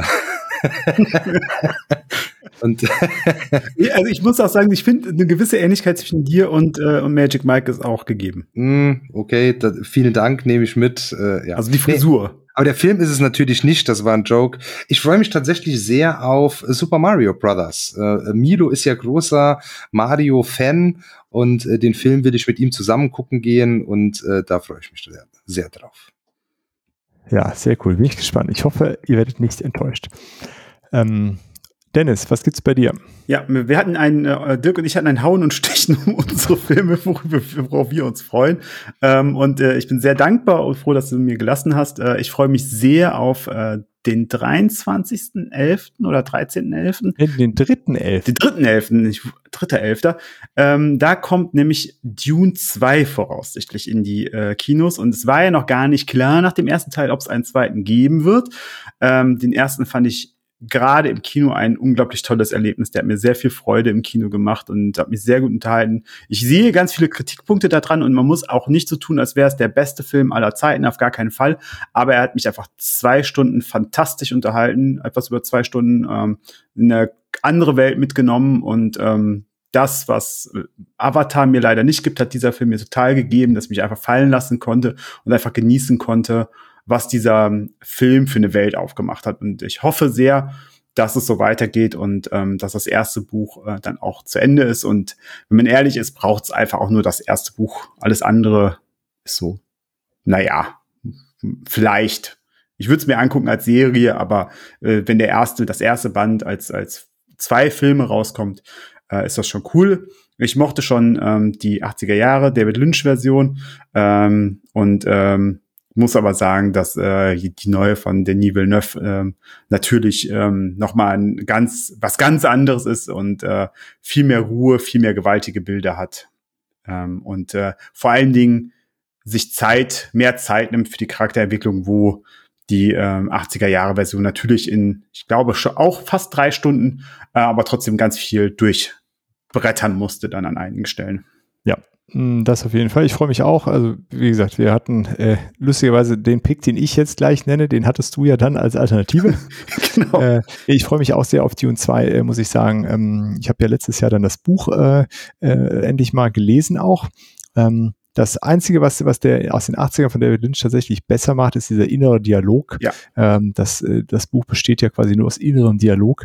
Ähm, das ist bei, äh, bei der Neuverfilmung so ein bisschen verloren gegangen, äh, wird aber entschädigt durch die, durch die gewaltigen Bilder und wie du sagst, diese sehr ruhige Erzählweise. Und ich bin auch sehr gespannt, ähm, wie sie dann den zweiten Teil des Buches quasi ähm, umsetzen. Ja, mein, äh, mein Pick ist, weil ich äh, ganz großer Christopher Nolan-Fan bin. Ich habe mir sogar äh, Dünnkirchen angeschaut, obwohl ich äh, gar nicht so gerne äh, Kriegsfilme gucke, aber weil er von Nolan ist, äh, habe ich den geguckt. Ein äh, grandioser Film. Und ähm, weil ich äh, letztes Jahr, Ende letzten Jahres, habe ich äh, Die Bombe gelesen, eine Graphic Novel über den Abwurf der äh, beiden Atombomben über Japan, Nagasaki und Hiroshima ähm, ja sehr, sehr gut recherchiert über die Hintergründe, die, äh, wie die Wissenschaftler daran gearbeitet haben, die Konflikte, die die dabei hatten. Ähm, äh, sehr, sehr lohnenswerte Graphic Novel, dicker Wälzer, also äh, irgendwie, glaube ich, so gut 500 Seiten so in dem, also und halt auch so ein Großformatbuch, so ein Coffee Table äh, mit gewaltigen Bildern. Äh, ganz also ähnlich wie Watchmen, so von der von der Dicke. Watchmen nee, noch, noch dicker. Noch dicker noch als dicker, Watchmen. Ja. Also Deutlich. Also Watchmen habe ich ja auch diese, diese, ich habe die, diese große Variante, wo halt auch alles von den Piraten-Stories mit drin ist. Ah, okay, das kann sein. Ich kenne nur den, äh, diesen äh, gebundenen Band von Watchmen, der, äh, ja, das kann sein, dass das dann, dann diese Größenordnung ist. Ist auf jeden Fall ein, ja, wie so ein Coffee Table ja, ja. Äh. Ähm, genau, und da kommt äh, dieses Jahr Oppenheimer dann von Christopher Nolan äh, raus und äh, ja, ähm, ich weiß gar nicht, von Mit fantastischer Besetzung. Muss ja, ja. Äh, also Cillian Murphy, super. Als Oppenheimer, also, genau. Ganz ist, faszinierend. wie immer großartig besetzt, glaube ich. Äh, wird, glaube ich, ein guter Film. Äh, und äh, es gab in den 90ern, ist der, glaube ich, Die Schattenmacher, schon mal ein Film über den Bau der Atombombe. Äh, auch eine sehr, sehr gute Umsetzung in meiner Erinnerung. Ich habe dann versucht, den nochmal aufzutreiben. Irgendwo ist mir nicht so richtig gelungen. Ähm, ja, ich freue mich auf jeden Fall auf Oppenheimer. Um hier nicht weiter abzuschweifen. Ja, das ist, äh, also da, das wäre tatsächlich mein zweiter Pick gewesen, äh, vor allen Dingen auch, äh, weil, also ich bin ja kein großer Fan der Batman-Filme von Nolan als Batman-Film, aber ich liebe sie als Action-Superhelden-Filme. Ähm, und ähm, ich habe Tenet jetzt geguckt, weil ich ihn im Kino verpasst hatte ähm, und äh, fand den auch sehr, sehr gut und äh, äh, Nolan unterhält einfach gut und hat aber trotzdem, finde ich, sehr dichte Filme und sehr auch gewaltige Bilder da drin und ja, äh, und ist einfach gutes Kino. Genau, genau. Ja, prima. Dann äh, könnt ihr uns ja gerne schreiben, was ihr äh, an Filmpicks habt. Äh, teilt uns doch noch mit, was ihr so äh, gezockt habt, was ihr vielleicht gezockt habt, was wir auch gezockt haben, ob ihr irgendwas äh, Spannendes Neues entdeckt habt, wo ihr sagt, das, äh, das ist ja cool, das können wir Ja. mal wieder auf den Tisch bringen. Oder was Spannendes Altes entdeckt habt. Äh, Genau. Das, ist spannend auch sehr neu, altes, ja. Golfmania. Wer hat ein Golfmania. Golfmania? Ja, genau, das ist eine gute Frage. Wer hat ein Golfmania und wer ist es bereit, für einen günstigen Kurs abzugeben? Ja, dann äh, würde ich sagen, äh, verabschieden wir uns an der Stelle. Vielen Dank fürs Zuhören und äh, bis bald. Ja, und wenn Ciao. ihr noch hören wollt, was die Moral der Woche ist, dann müsst ihr dranbleiben, bis äh, die ganze Abspann abgelaufen ist. Genau. Ciao. ciao, ciao. Das war es auch schon wieder bei The Board Game Theory. Danke fürs Einschalten und wenn ihr mögt, hören wir uns nächste Woche schon wieder. Für Fragen, Wünsche oder Anregungen besucht gerne unseren Discord, schreibt uns auf Instagram oder per Mail an info at theboardgametheory.de oder schickt eine Postkarte. Wir würden uns außerdem darüber freuen, wenn ihr uns bei Spotify, Apple oder wo ihr uns sonst so hört, ein Abo und eine Bewertung dalasst. Vielen Dank und bis bald.